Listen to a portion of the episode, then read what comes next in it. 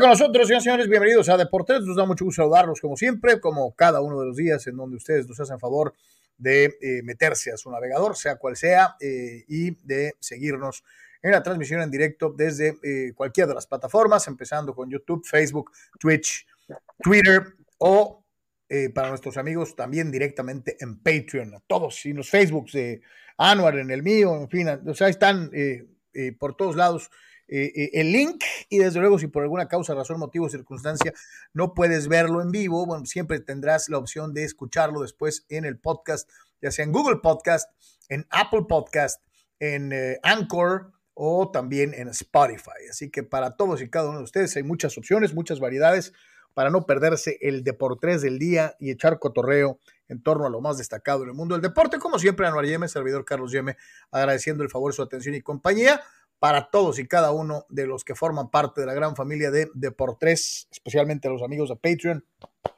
Gracias por estar con nosotros, gracias por su apoyo. Eh, eh, ustedes son decisivos, verdaderamente decisivos para la realización día con día de este programa. Sin ustedes y sin su apoyo no se puede. Esa es la realidad. Para todos, un gran abrazo. Desde luego a los que ya están en eh, lo que es eh, los tres planes en eh, YouTube. Y para los amigos que nos mandan estrellitas en Facebook, para todos y cada uno de ustedes. Y desde luego, también pues, para los que nos ven diariamente y que a lo mejor pues, la situación económica está muy brava y, y, no han tenido posibilidades, pero quisieran hacerlo cuando se pueda. a todos, muchísimas gracias. ahí está el letrerito.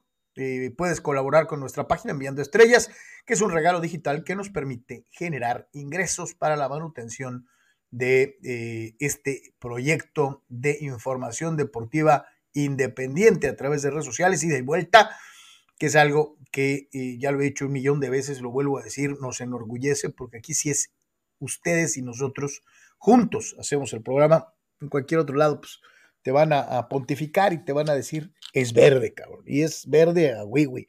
No, aquí hay ida y vuelta y no necesariamente tiene que ser verde.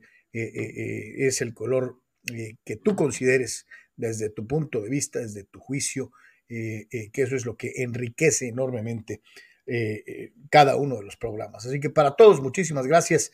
Empezando, desde luego, reitero, con quienes ya se han puesto con su cuerno y que nos han hecho favor de apoyarnos tanto en eh, Patreon, YouTube y Facebook. A todos y a cada uno de ustedes, muchísimas, muchísimas gracias. Carnal, ¿cómo estás? Te saludo con gusto. ¿Qué tal, Carlos? ¿Qué tal? Eh, eh, un gusto saludarlos a todos. Excelente día y pues obviamente con mucho, mucho que platicar.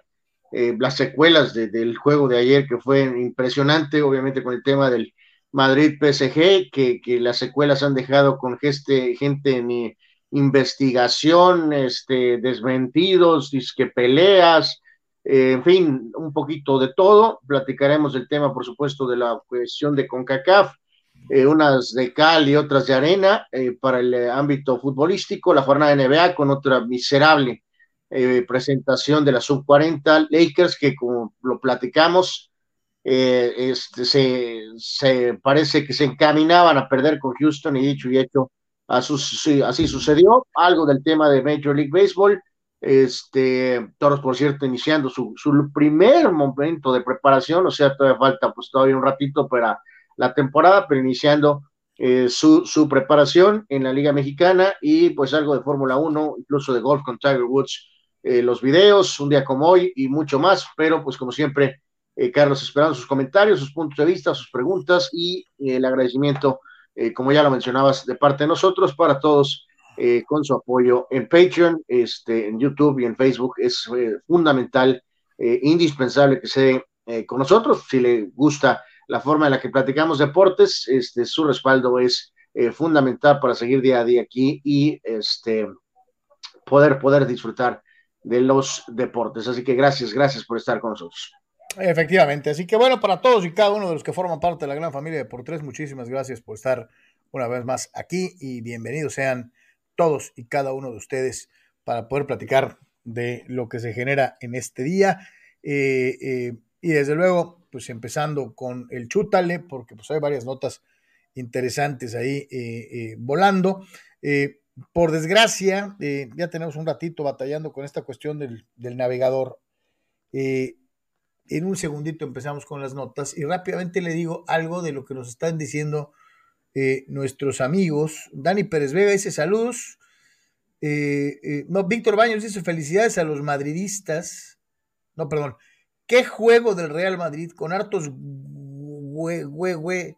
Si no cabe duda que aunque se diga como cliché, el ADN no lo tienen estos grandes equipos y sale a relucir cuando está el panorama más gris que nada. Felicidades a los madridistas y a Anuar por demostrar que su afición por el Madrid es 100% real. Lo vimos en vivo ayer y Benzema es un súper recontra crack. Todo muy bien, todo muy bien, mi querido Víctor.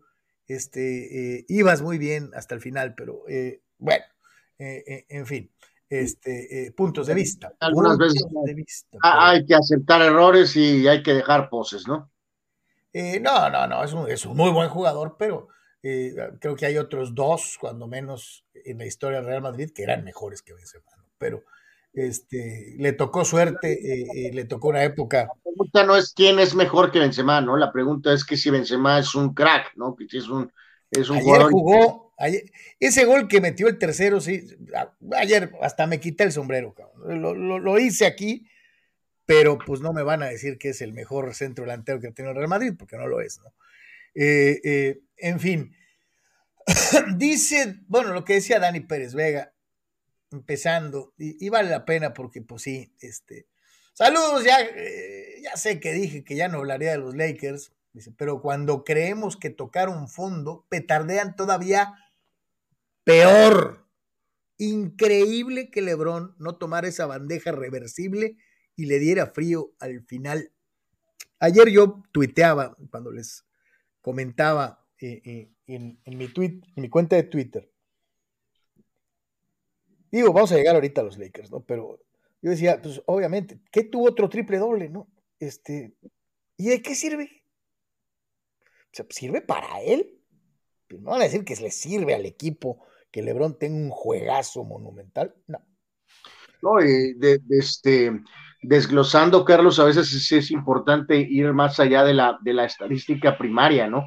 Eh, porque en este caso, este, si analizas el triple doble en esta categoría de, se llama de plus minus, lo señalaban en varios eh, programas de análisis en Estados Unidos, este, que es una estadística más usada en el tema, por ejemplo, del hockey, ¿no?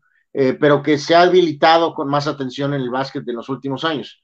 Este, pero el punto es que en términos simples, pues, este, cuando estás en la duela, pues eh, cuál es la cuestión de, vamos a decir, de marcador a favor o en contra, ¿no? Y este fue el peor jugador en el plus minus, Carlos.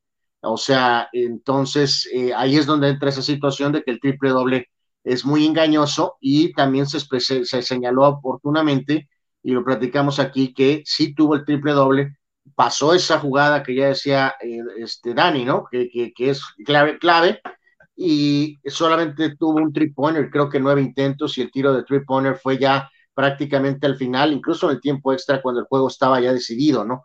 Este, entonces, y su, su, eh, línea de tiros generales es mala. Entonces, pues sí, sí tienes un triple doble, pero si analizas mucho más lo que hizo Lebron ayer en el juego, este, pues no, no fue una buena actuación, aún con triple doble, ¿no? Entonces, este, por pues eso mencionaba, Pues este, el señor, el señor juega para él, ¿no? Eh, eh, creo que ya nos debe quedar clarísimo.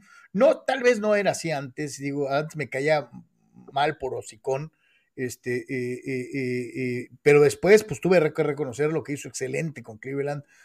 Tuve que reconocer que, que, que, pues sí, definitivamente es un jugador histórico, inconmensurable, el mejor de su época, no por poco, sino por mucho pero, pero eh, la gran diferencia la estableces eh, no en tiempo de basura y, acumulando estadísticas. ¿no?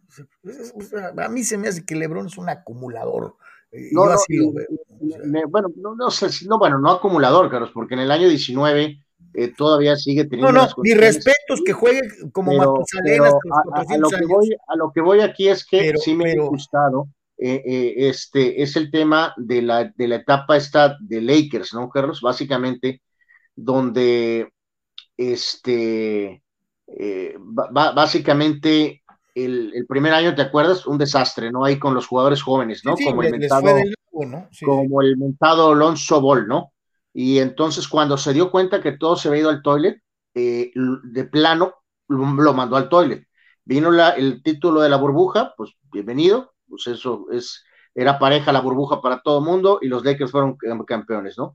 Se fueron el año anterior, ¿te acuerdas? Finalmente contra Phoenix y llegó un momento en la serie en que también se vio que ya no y como que tiró la toalla, ¿no? Y ahorita, Carlos, o sea, este, y ahorita eh, ya tiró la toalla, pero siempre manteniendo eso de que cuando estemos en el playoff la cosa podría cambiar, ¿no? Que parece un sueño guajiro, pero sí eh, nunca lo hizo ni en, ni en, su primera etapa en Cleveland, obviamente los cuatro años en Miami, ni lo hizo en Cleveland, Carlos, de que ya de las temporadas que lleva aquí en los Lakers, ya lleva dos, que literalmente casi, casi ya, ya tiró, pues, ¿sí me entiendes? Y eso es algo que nunca había hecho. Y, este, qué terrible que lo haga en esta, en esta franquicia.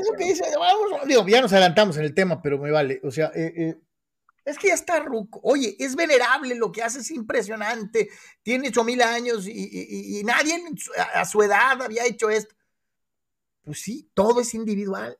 Todo es él, él, él, él. y algunos me van a salir ahorita, no, pero es que acaba de ser campeón, ¿qué más quieres? No puede ser campeón cada año. No estoy pidiendo que sea campeón cada año, eh, eh, pero sí pienso que en muchas ocasiones no juega para el equipo, juega para su legado, juega para él, juega para lo que representa, para lo que él siente que es, para el equipo en el que juega y para la NBA, ¿no? Eh, y pareciera que LeBron está compitiendo más contra el fantasma de Jordan, y como lo dijiste tú ayer, contra Karim, contra Magic. O sea, eh, Lebron no juega contra los de hoy, eh. Eh, ni le preocupa realmente si su equipo. Ayer en la conferencia de prensa, no sé si la viste, carnal. Vi un par de respuestas. Traía puesta una la cachucha negra con lentes oscuros de noche, este, el tipo está pues, la, la, actitud así como que si estuviera haciendo el favor, ¿no? Este, y eso es un, eso es un problema, ¿no? Totalmente. Por cierto, Carlos, que en el tema del, ah, digo, ahí Europa League está el Barca jugando ahorita y ya, ya jugó el Sevilla, pero también hay algunos juegos de Premier, ¿no? Y este, metió Raúl Jiménez, ¿no? Este, contra el Watford, que había estado, eh, pues lo habían echado a la banca, que es la verdad, ¿no? Este, y, pero bueno, el punto es que hoy lleva gol este Raúl, así que hay buena noticia ahí para, para Raúl Jiménez en la, en la Premier, ¿no?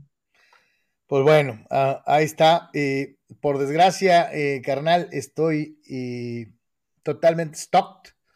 entonces, de momento todavía no puedo darle paso a la machaca informativa. esperemos un par de minutos más a ver si esto funciona o no. Y mientras platicamos de esta dispareja actuación con cacafquiana de los equipos mexicanos, unos pierden, otros ganan pero, y aquí sí, antes de entrar con detalles de los partidos, yo te preguntaría, ¿esto es un reflejo general de esta inestabilidad que ha saltado al fútbol mexicano en fecha reciente?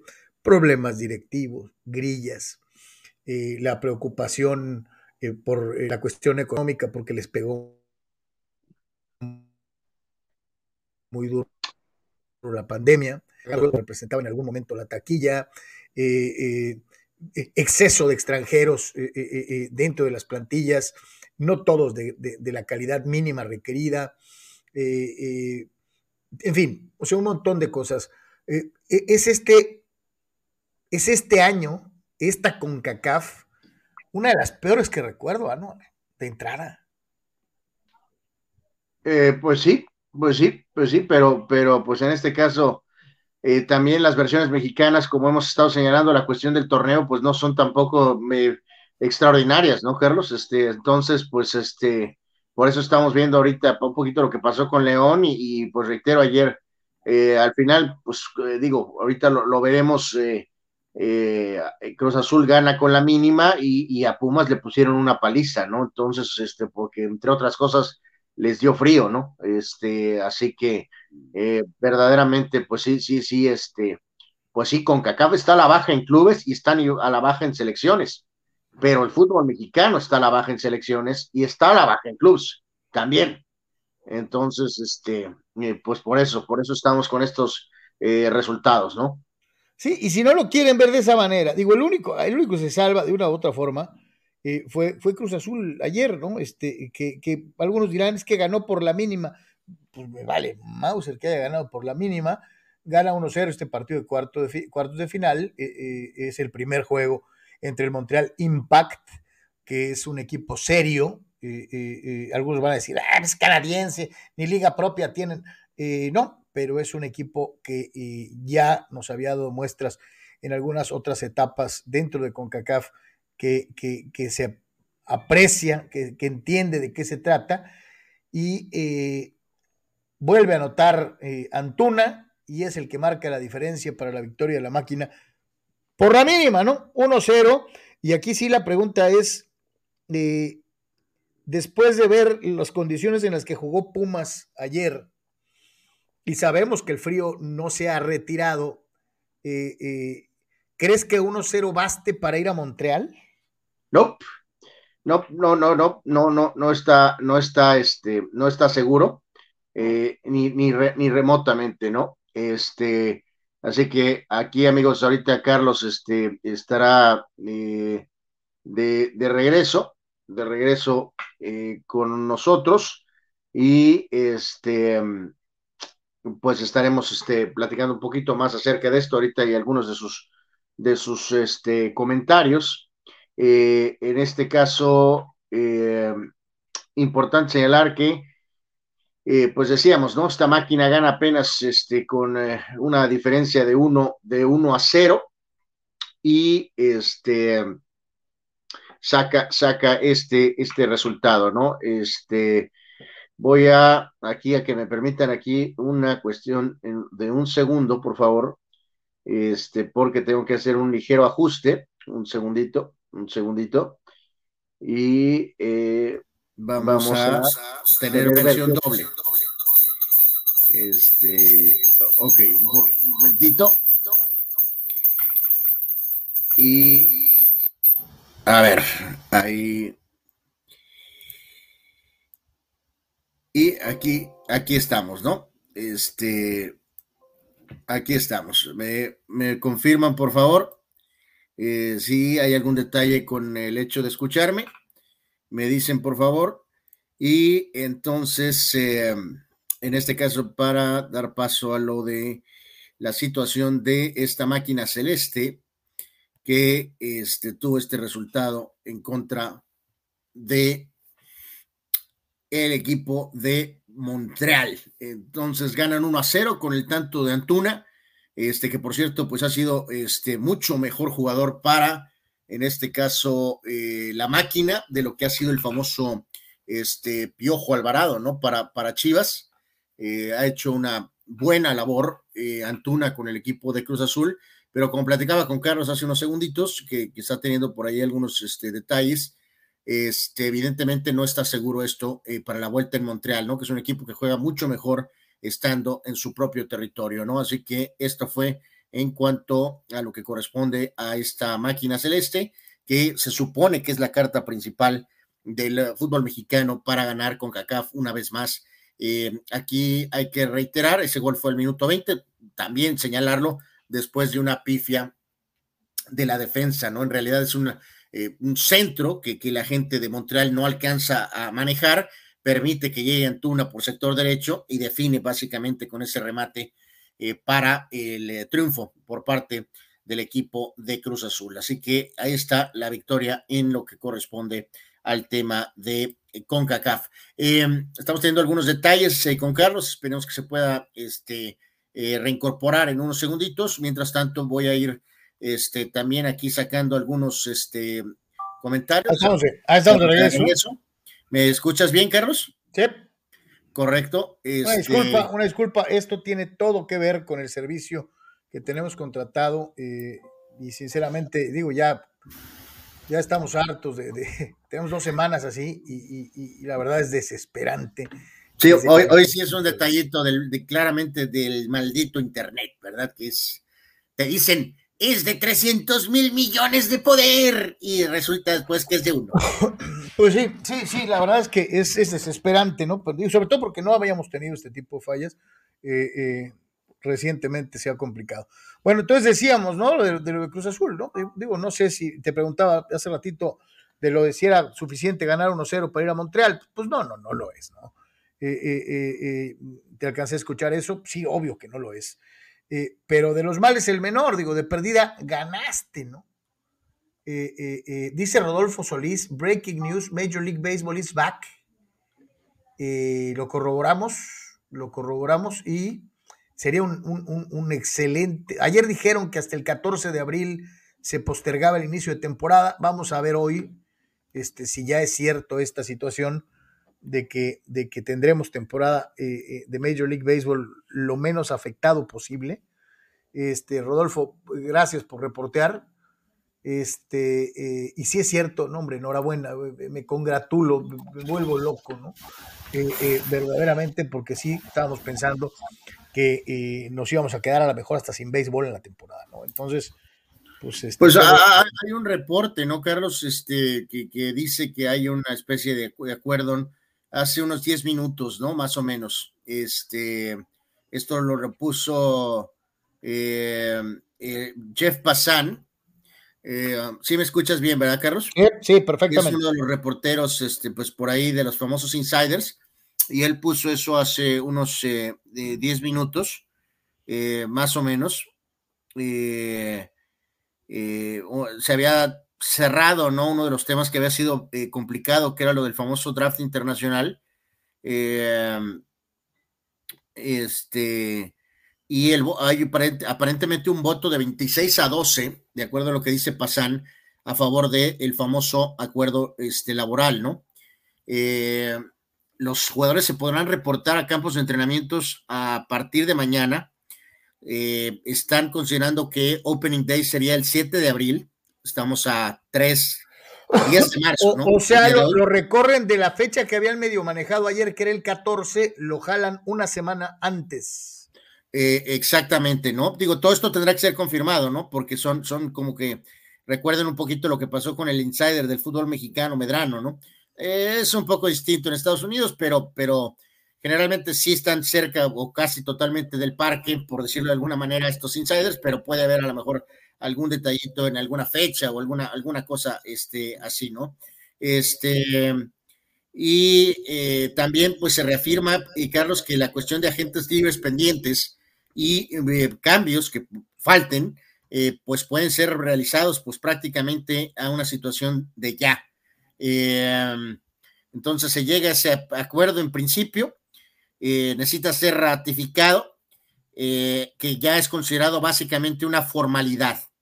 Este, parece que habrá nueve dobles carteleras, este, con cuestiones regulares de extra innings, eh, y parece que esa decisión que a algunos no le gustaba, Carlos, a lo que estoy entendiendo, creo que lo del fulano en segunda base eh, se acabó. Eh, así que, este, bueno, pues ahí está, gracias a nuestros amigos que nos alertaron, porque pues, estábamos aquí nosotros batallando, la verdad, con algunas cuestiones, pero pues será cuestión de minutos para que empiece a agarrar completamente vuelo esto. Y este, pues ahí está, entonces, eh, si estamos a 10 de marzo, que si esto empieza el 7-8 de abril, pues realmente la pérdida es prácticamente nula. Y este, pues esperando el béisbol, porque pues es parte del calendario de, de los que somos tan apasionados de los deportes, pues así va la secuela, ¿no? Estamos, se requiere el béisbol ahorita, aunque sea la, eh, a mí no me gusta la pretemporada, por supuesto, pero algunos eh, medio disfrutan del cactus y la toronja y que esto y que el otro, pero ya sabes que estás muy cerca de empezar la temporada y ahora sí, pues estamos básicamente a, supuestamente a, un mes, ¿no? A un mes de que estemos jugando partidos de verdad en grandes ligas, parece que así será. Gracias a Dios, digo, de veras, yo pensé que esto, esto nos iba a dejar hasta sin temporada. Albricias, felicidades y qué bueno que finalmente alguien, alguien tuvo tal vez un poquito de, cordura eh, eh, eh, para tratar de llegar a un acuerdo en una situación que perjudicaba a todos y no ayudaba a nadie. Queda pendiente todavía lo de la cuestión de los agentes libres internacionales y lo del draft de extranjeros que se está planteando. Eh, sí, o sea, dicen que sí hay un acuerdo, ¿no? Pero hay que conocer los detalles de qué, qué significa eh, que haya acuerdo en lo del draft internacional. Y curiosamente, ayer dentro de lo que era precisamente el análisis que se estableció por varios de los insiders, decían que los principales, los jugadores más problemáticos, eh, eh, y o se oye gacho decirlo así, pero así lo dieron a entender, son los peloteros. Empiezan a volar las alertas, ¿eh, Carlos? Ya, ya. son los peloteros latinos y extranjeros. Son los que más problemas causan a nivel laboral con la cuestión de Major League Baseball Players Association. Eh, es el pelotero latino el que exige más, el que tiene más injerencia en, en muchas circunstancias para ocasionar los famosos problemas. Digo, no es para presumir ni nada por el estilo, pero así lo dieron a conocer el día de ayer. Así que bueno, señores, felicidades, vamos a tener béisbol, al menos así, así parece ya se empieza a regar y, la buena noticia y, qué felicidad, bienvenido sea el béisbol de las grandes ligas, ¿no?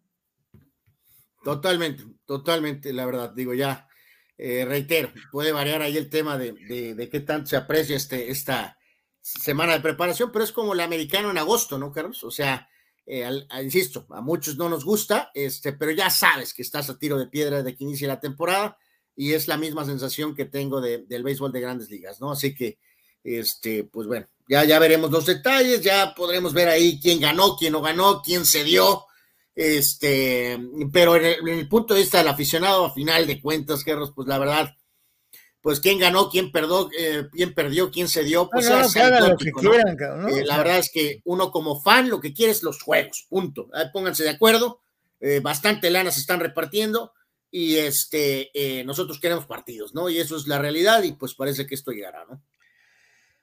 Regresamos entonces al chútale y ahorita ya le seguimos, este, ya nos comimos dos notas que iban adelante, pero bueno, ahorita les damos updates en cuanto lleguemos. Vamos, a, lo, de Pumas. Eh, esta madrina que le pararon, ahí voy con ella, eh, Anuar, vamos a ver si funciona. Este, esta madrina que le pararon los del New England Revolution a los Pumas de la Universidad Nacional Autónoma de México, los Pumas fueron goleados, no hay otra forma de decirlo. Eh, eh, las condiciones climatológicas eran total y absolutamente adversas. Box anota eh, doblete al 72 y al 90. Había abierto el marcador el equipo de New England a través de gol anotado por Legger al minuto 19 del partido. y aunque Pumas corrió, quiso y le puso voluntad, no fue suficiente. a veces la garra Puma no ajusta para todo, sobre todo cuando el equipo de enfrente está más acostumbrado al clima, jugó más rápido y más fuerte eh, de lo que lo pudieron hacer los discípulos de Lilini, ¿no? No, no hay mucho que decir, ¿no, Carlos? Este famoso equipo Revolution, este, que, teníamos esa conexión aquí con la región de Tijuana eh, por el tema de, del traspaso de Cholos, ¿no? De, a al eh, Revolution con este con Gustavo Bau, ¿no? Y, este se ha vuelto este pues un equipo bueno, ¿no? Un equipo sólido de la, de la Major League Soccer, ¿no? Este eh, CU puede presentar pues algo, algo, este, eh, pues este, complejo. Vamos a ver, no quiero finiquitar esto. Este, ya vimos ayer que todo es posible, este, aunque bueno, fue al más altísimo nivel este, pero no, quiero decir que lo malo es que los Pumas no tienen a Benzema, ¿eh? ¿eh? bueno, obviamente, pues por supuesto, pero pues en este sentido, este, voy a, no voy a, tirarles el final, ya el, punto final a los Pumas, ¿no? Pero vamos concentrándose en específicamente lo de ayer, pues fue eh, inobjetable, dominio, se congelaron, los aplastaron y evidentemente, pues no, no es eh, un, un, buen look. Este, hay que dejar muy en claro, Carlos, que nadie está pidiendo. Perdió, perdió León, perdió Pumas. Sí, o sea, lo de León era esperado que, explotara, ¿no? Yo, yo creo que con el tema de lo de Pumas y Lilini, pues sí, sí pensé que podían incluso a lo mejor este, llegar más, mucho más adelante eh, como segunda opción después de Cruz Azul, ¿no? Supuestamente para ganar con CACAF. Eh, te reitero, Carlos, pues viendo esta eh, formación de ayer, en, la cual este, por X o incluso ni siquiera este, eh, pues veo, ahí estaba oh, Carlos, ¿no? Y la alineación no está este hombre González, pero, pero este, bueno, evidentemente no es una alineación este, eh, ultra maravilloso, bueno, en nombres, pues, pero sí es un buen equipo. Y este, y pues luce el panorama complicado para Pumas, ¿no? Evidentemente. el Impact eliminó a Santos, el Impact eh, tiene, eh, o sea, pierde con, con Cruz Azul, León está prácticamente en la olla y a ver si los Pumas hacen un milagro, ¿no? el único que más o menos a él la lleva es, como bien mencionas, Cruz Azul en una negra, gris actuación. y, bueno, pero ya, ya mencionábamos que lo de Cruz Azul no está tampoco seguro. Sí, no amarrado, ¿no?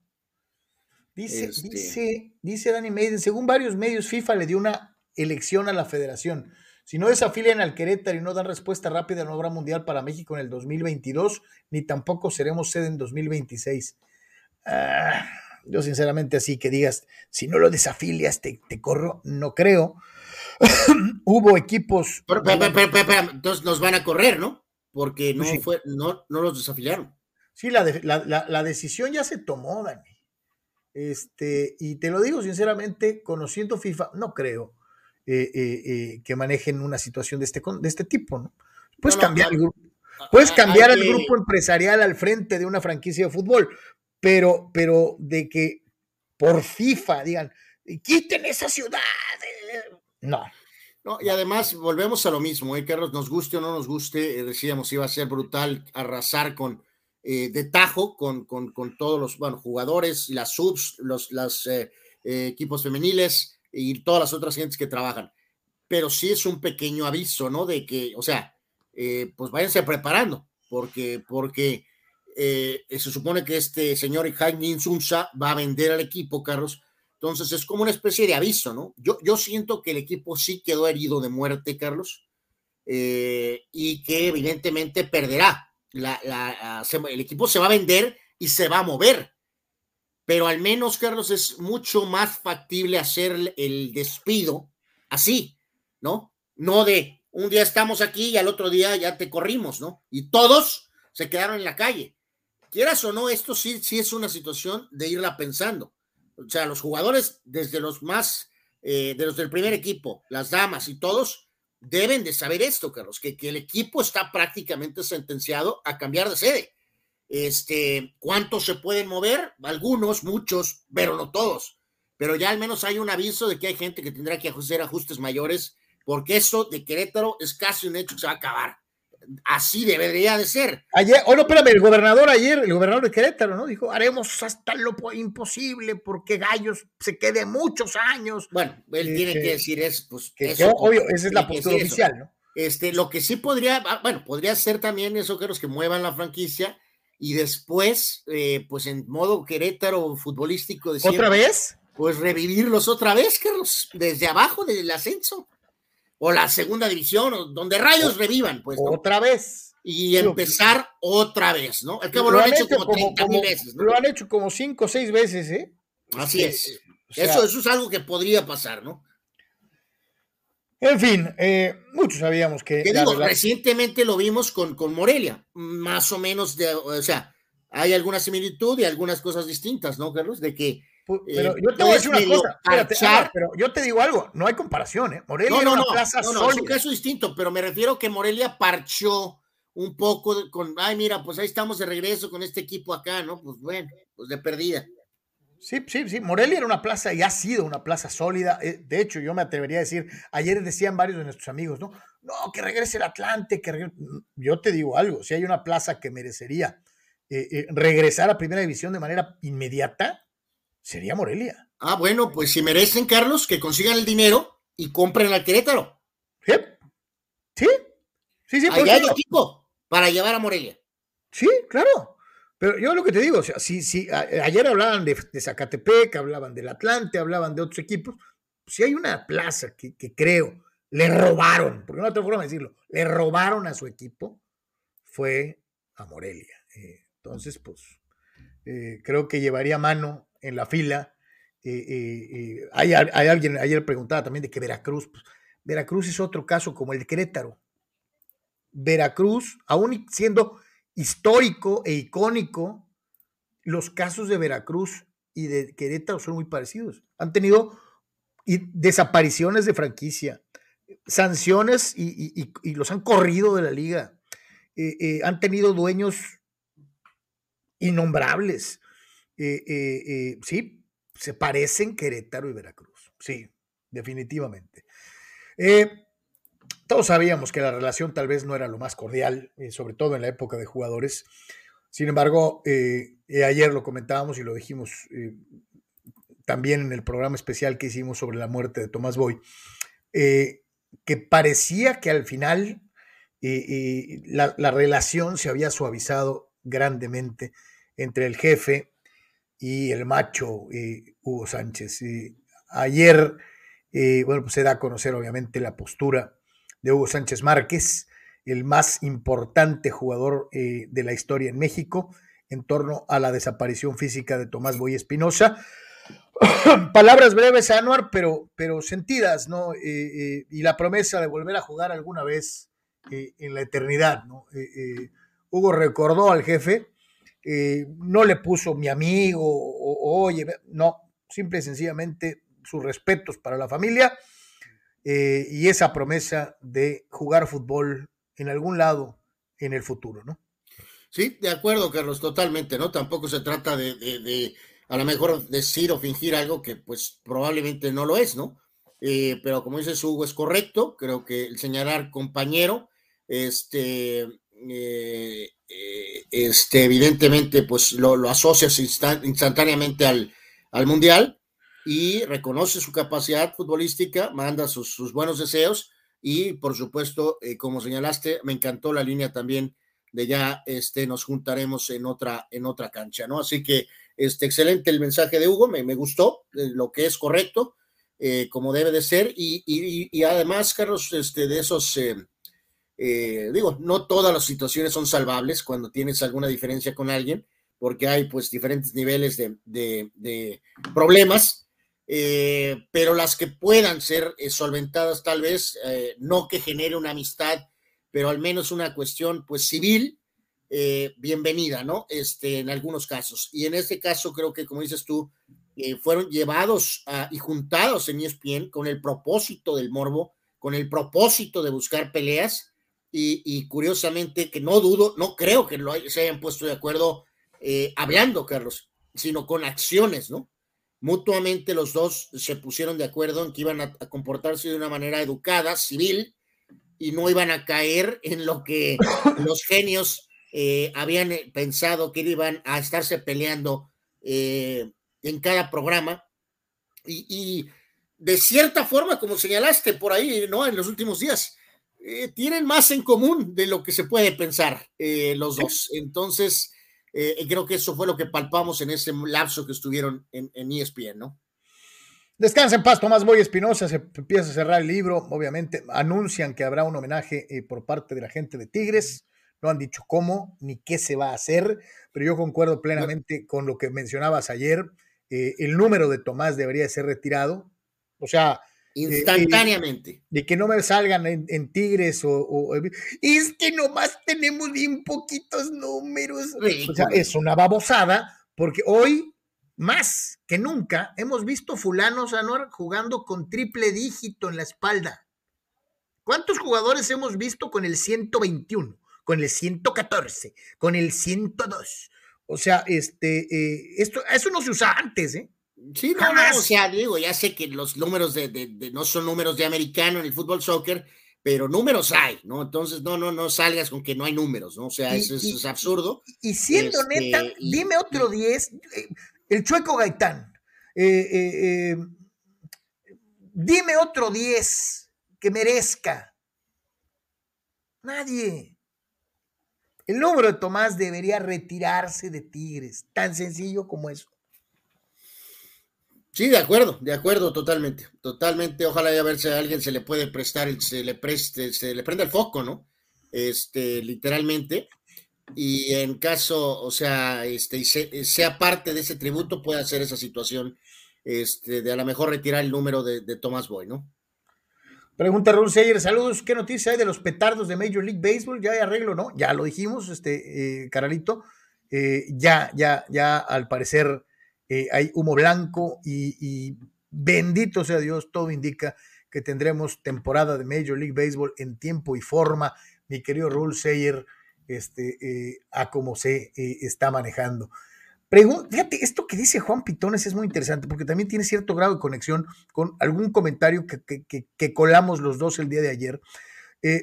El detalle es que con esos dos en la delantera, si se conectan con su medio campo, cuidado con Francia en el Mundial de 2022. Lo dijimos ayer.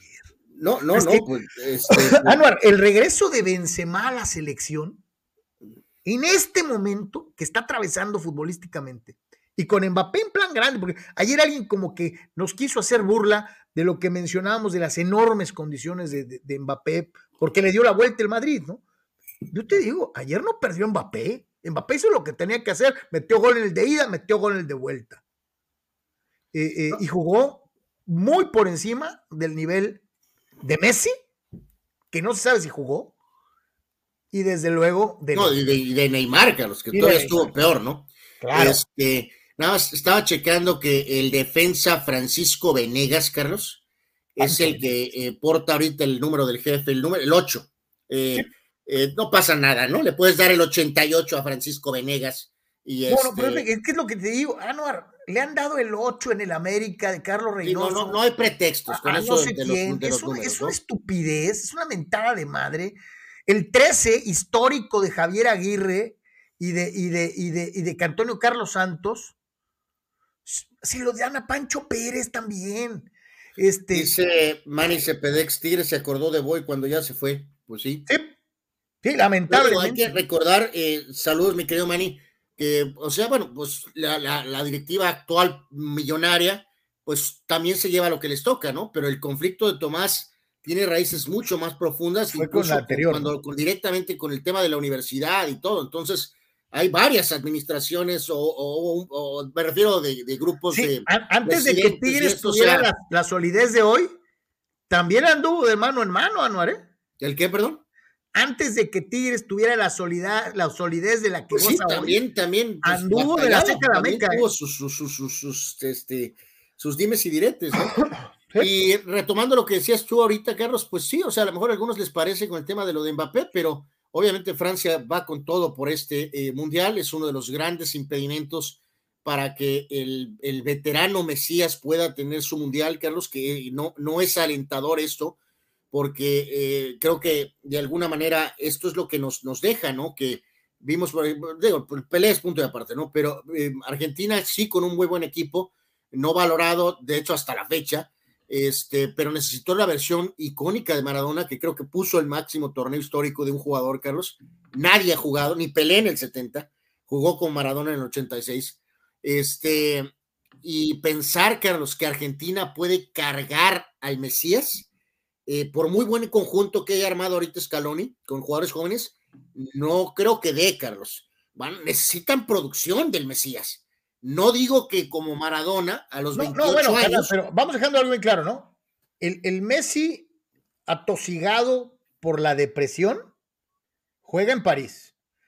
Cuando el, el Messi que se ha parado a jugar con Recientemente, sí, ahora resulta, ¿no? Que se transforma. ¿Sí? Poquito, cuando juega con Argentina. Sí, o sea, yo te diría, el Messi que jugaba en Barcelona se hacía chiquito en la selección. Ahora, el Messi que está jugando en el PSG y que no existe, se hace grandote. Con pero, su selección. pero lo que, a lo que voy con esto es que estás de acuerdo que eh, va a llegar de 35 años al Mundial, no de 28 años. Entonces, pero Argentina no puede ganar con él nada más de líder, Carlos, ¿no? Va a tener que producir va a tener que meter goles, va a tener que pasar, asistir goles. No, no van a ganar nada más con su liderazgo. Te, te, digo algo, carnal, digo, y eso es también harina de otro costal para otras conversaciones. Esta Argentina, con todo el que tiene muy buenos nombres, no es ni la mitad de fuerte de las últimas cinco Argentinas mundialistas. De nombres. Sí. pero se han armado un muy buen equipito. No, no, por eso, de acuerdo. Pero en nombres, y a lo mejor en eso se parece 86, ¿eh? Pues, a pues mejor. pues sí, pero, pero, pero el mero mero, pues estaba en su mero mero time. Porque ha habido nominalmente selecciones argentinas de mucho mayor peso y calidad en mundiales anteriores. varias de ellas, tres, cuatro versiones de nombres rutilantes que pues, se quedaron cortos. Totalmente. Algunos fracasando espectacularmente, ¿no? Como el equipo de, de, Bielsa, ¿no? Pero a lo que vamos con todo esto es a lo que, de, parte de estas secuelas y lo que decías de Mbappé, Carlos, ¿no? Francia fue campeón sin Benzema. Y el aporte de un jugador Benzema que también llegará en ese rango de 34 y 35 años es, es, es, muy bueno a una selección que ya fue campeona tener a uno o dos jugadores, Carlos, que no lo son, que no lo fueron, que están muy motivados. Y esa es una gran motivación que Francia trae de alguna manera, ¿no? Este, o sea, no estoy hablando de que lo haríamos por Benzema, no, no, no, no, pero te refresca esa situación. Entonces, obviamente Francia, pues es uno de los grandes favoritos, aunque a algunos no les caiga bien Francia, del el Mundial que está muy cerca. Y en este caso, pues obviamente está muy basado en, e, en, este ataque ahora, al cual puedes agregar a Griezmann, eh, Giroud, que aunque no le, no le cae bien Mbappé, que este es un troncazo, Carlos, fue el titular del Mundial pasado y ahora está jugando muy bien en Milán, ¿no? Este, de lo de ayer, eh, aquí hay varias cosas, Carlos, que yo creo que vale la pena comentar. Una de ellas mm, fue lo de que supuestamente se reportó que eh, Neymar y Donnarumma se habían agarrado a golpes o casi a golpes en el vestidor. Fue negado rotundamente por Neymar y también por Donnarumma de alguna manera. Sí se le abrió, que bueno, a veces no sirve para nada eso, eh, que la UEFA abrió expediente a Al Khelaifi y a Leonardo Carlos, que abroncaron al árbitro. Para la gente que nos está viendo, Al Khelaifi es el, inversionista saudí y, dueño que dicen que bajó hecho una furia terminando el partido, mentándole toda su madre a los árbitros y a los oficiales por sentirse robado. Ellos afirman que hay falta en el gol en donde eh, eh, eh, supuestamente hay un toque de Benzema a Donnarumma, el arquero del PSG, que lo deja fuera de la jugada y que por eso da mal el pase por enfrente de la portería que a final de cuentas se convierte en gol. Yo ya la vi, Anuar, y neta, para mí no es falta, cabrón. Pues, ¿sabes qué, Carlos? Yo difiero, ¿eh? O sea, si es una jugada muy ruda, en, cual, en la cual si se marca falta, pues tampoco hubiera pasado gran cosa, ¿eh?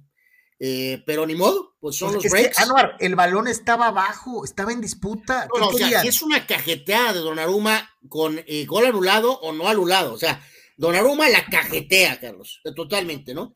Pero, pues sí se presta un poquito para mí a la polémica lo de la jugada. O sea, y la declaración del técnico del PSG diciendo es que ese gol nos mató emocionalmente. ¿Neta? Oye, eh, eh, eh, que ese es un punto fundamental, ¿no? El juego estaba 2 a 1 ahí, Carlos. Global. Iban ganando. Iban ganando, Dios mío. O sea, no fue el, no fue el gol del pase. Estaban 2 a 1. Pero sí, literalmente el equipo se acabó con ese gol. Pero bueno, pues eso no fue problema incluso ni de Donnarumma, ni del árbitro, ni de nadie. Fue de ellos que a la hora de que me les metieron ese primer gol, el PSG desapareció de la faz de la tierra sabían lo que iba a pasar, asumieron la posición y fueron aniquilados y aplastados, ¿no? O sea, este. Yo sé que algunos que nos están escuchando, seguramente. Sí revivió el Madrid, que metió a la gente, sí, pero el juego y la serie estaba 2 a 1. Seguramente hay algunos entre el público, entre nuestros amigos cibernautas, que van a decir, ¡ah, par de fulanos! Ustedes son real madridistas y cómo iban a ver una falta. Bueno, ya vieron, se reparte aquí un poquito. Anuar dice que lo mismo la marcaban que no la marcaban. Eh, eh, para mí no es falta, es una jugada totalmente viril, propia, cuando hay un balón de por medio, hay un balón disputa. Eh, así que, sinceramente se los digo, si el señor Al Khelaifi va y le amenazó supuestamente hasta de muerte a alguien por ahí, que, aquí es bien curioso, Carlos, cómo funciona esto, porque están diciendo que hay una grabación y que eh, eh, y la grabación no ha salido, Carlos, y que parte de esa amenaza fue a la persona este, que eh, aparentemente estaba grabando, Carlos. Y pues curioso que no ha salido la imagen, entonces me imagino que pues sí funcionó la amenaza, porque el video no ha salido. Este, pero, pero bueno, veremos en qué queda el mentado expediente y sí presenta una situación ahí rara, ¿no? Que nos lleva al, ¿te acuerdas lo del sorteo fallido? Este, de, de, que ya muy dramáticamente, que finalmente, mira, es este, eh, finalmente sí, a lo mejor atendieron al Madrid y que hay y es el segundo ahí con de Seferín y que Florentino era el que era, estaba con un pie fuera porque pues la Superliga y ahora da la vuelta de una manera radical en la cual este, la famosa UEFA que estaba muy de la mano de Al Khelaifi, eh, resulta que ahora tendrá que sancionar a Al Khelaifi porque perdió las trancas, Carlos, por el ardor eh, de, haberse hundido este, de manera rotunda ayer eh, tras la, eliminación de otro proyecto del PSG que explota como, como campechana, ¿no? pues sí, aquí sí, y hay que dejarlo bien claro, jugó el estadio, y por el estadio me refiero al Santiago Bernabéu, ¿no? A lo que representa, eh, vimos todos la imagen, aquí la presentamos, la carita, aunque no es la primera vez que esté ahí, pero la carita, la carita de, de, de, Kylian Mbappé, cuando, cuando llegan a, este, a este inmueble histórico, el, el, el Bernabéu pesa. No hay de otra, ¿no? Este, y no es lo mismo jugar en la cancha de San Mateo Atenco, saludos, que jugar eh, en el Santiago Bernabéu, ¿no? O en Wembley, o, en el Azteca, carajo. Bueno, eh, pues, últimamente no, pero de que tenía estas condiciones y la tuvo durante años, sí la tuvo. Todavía sigo preguntándome, Anuel, ¿por qué carajos nos fuimos a jugar a, Toluca en el 70 y a Monterrey en el 86. Bueno, a, ver, rapidito, hay que decir una cosa ahí, Carlos, que ha habido una evolución en el tema de la Copa del Mundo que me parece que es correcta. Eh, eh, de hecho, lo hemos platicado alguna vez. Que Brasil, por ejemplo, Carlos, se quedara todo el Mundial del 70 en Guadalajara. Guadalajara, ¿no? que porque había una conexión con Guadalajara, es verdaderamente ridículo. Solamente viajaron para la final contra Italia. México, eh, sin embargo, sí sale del Estadio Azteca. Y luego, años después, Brasil vuelve a quedar, básicamente, no hubiera salido en 86, no hubiera salido del Jalisco, a menos que hubiera llegado a la final. Y en el caso de lo de, lo de México, pues sí se utiliza una fórmula un poco más eh, de lo que es ahora, Carlos, que te acuerdas, eh, no, no caían en eso de ahorremos costos y todos los partidos del grupo en una sede. En los últimos mundiales, te has fijado, cada juego se, eh, ha estado moviendo, se mueve. a, lo mejor algunos juegan dos partidos en una un mundial itinerante. La realidad es que, eh, aunque sean dentro del grupo, se tienen que mover. Y para octavos, bueno, designas las sedes, pero no puedes acampar a gentes, a selecciones nada más locales o a selecciones este, porque, porque les caen bien. Pues sí, pero yo lo que te digo es, en aquel tiempo, sí, se, en aquel tiempo sí se podía. Y México las dos veces en casa, chafeó, largándose. Pues yo no sé las dos veces falta perdió, de o falta de polainas, porque hay que recordar, Carlos, que no hubiera, no, la semifinal no hubiera sido Estadio Azteca. México hubiera tenido que ir a Guadalajara, al Estadio Jalisco, a jugar con Francia. México Alemania elimina a México y juega la semifinal con Francia en el Jalisco. Solamente hubieran regresado a la Azteca si hubieran llegado a la final. Anuar. Entonces. No le hace. no le hace. No, no, no. Yo, o sea, a Monterrey, cabrón. O sea, eh, estoy de acuerdo. Eh, no traigo ahorita aquí de coco. Voy, a echarle una ojeada a, los partidos de las otras sedes. Este, eh, antes y después, de alguna manera. Este, pero, pero pues todavía el juego de, cuartos te la paso, Carlos, tal vez, ¿no? O sea, eh, pero bueno, ahí quedará eso, ¿no? De que sí, pues México en sus dos mundiales, este, pues sí tuvo esa ventaja, por decirlo de alguna manera, eh, pero después eventualmente la perdió, ¿no? Pero el multicampeón Brasil, el campeón poderoso Brasil, eh, que porque van la samba y la conexión con Guadalajara, yo sé de eso, yo bailé Era samba más local Brasil en los dos mundiales de México que México. Hermano, nos tocó Brasil y nos tocó España para un muchacho adolescente en aquella época. No, no, no, no, pues fue, fue, yo sé que fue maravilloso, pero pues este. Había una pues discoteca muy famosa eh, en Guadalajara se llamaba Osiris, repleta de garotas brasileras, garotiñas y, y, y, y también de Majaz española. No, les recuerdo, eh, ya hemos contado esta anécdota, pero pues muy breve, ¿no? O sea, México 86, Fuente Minerva en Guadalajara. Eh, yo estaba este, en el auto con mi papá, en paz descanse, con mi mamá, y en ese momento el señor Carlos estaba no en buenos términos con mi papá, este, por, por, su, por su rebeldía, y este, y, este, bueno, la terquedad de mi papá, o sus modos de mi papá, en paz descanse, don Javier, este, y de repente fuimos capturados en la Fuente Minerva eh, por la torcida brasileña. Eh, no nada más nosotros, sino los otros, este, en la noche, como a las ocho, no, ocho y media de la noche, sabrá Dios. Y de repente pasa un garoto mexicano danzando enfrente del auto. Mi papá estaba un poco molesto porque creo que íbamos a cenar o íbamos a, o reveníamos de cenar, no sé, no me acuerdo. Y, eh, les, les cuento que mi mamá y yo nos dimos cuenta que en ese garoto brasileño eh, se reflejaba una similitud extensa con Carlos Yeme. Y un bailando sambeña, y un sambeña. Mi papá procedía a recordar el 10 de mayo, llamando a todos los torcidos brasileños eh, por diferentes nombres, indicando que se pusieran a trabajar, aunque eran las ocho y media de la noche, este, y llamarlos que pues no tenían mucho que hacer. Este, mi mamá y yo nos volteamos a ver como, que no lo vea, que no lo vea. Sí, este, bajamos la corte celestial. Danzando lambada, lambada. Y, eh, pues pasó ese garoto brasileño junto con otros y siguió su camino y pudimos avanzar poco a poco.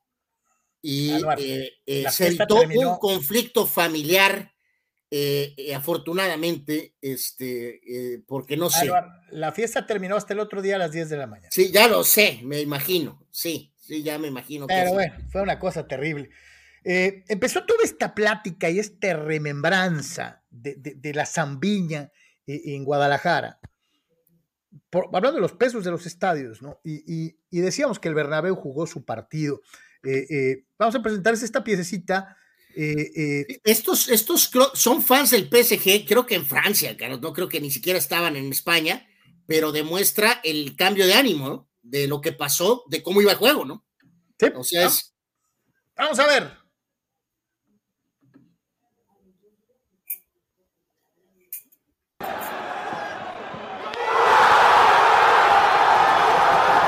Ahí ganando 1-0. No, hombre, ya se hizo la machaca. Venga, tu reino. Neymar, Mbappé, vámonos a la final de la Champions. Y todo el mundo era feliz como un pollo. ¡Los tenemos! Pero al ratito que se les se nos falta, nunca jamás. Y tenga para que se entretenga, empate y la las manos a la carita. Y, la algarabía se empieza a apagar, se empieza a escuchar menos mientras que en la Casa Blanca, ¡a la Madrid! ¡a la Madrid! Y luego.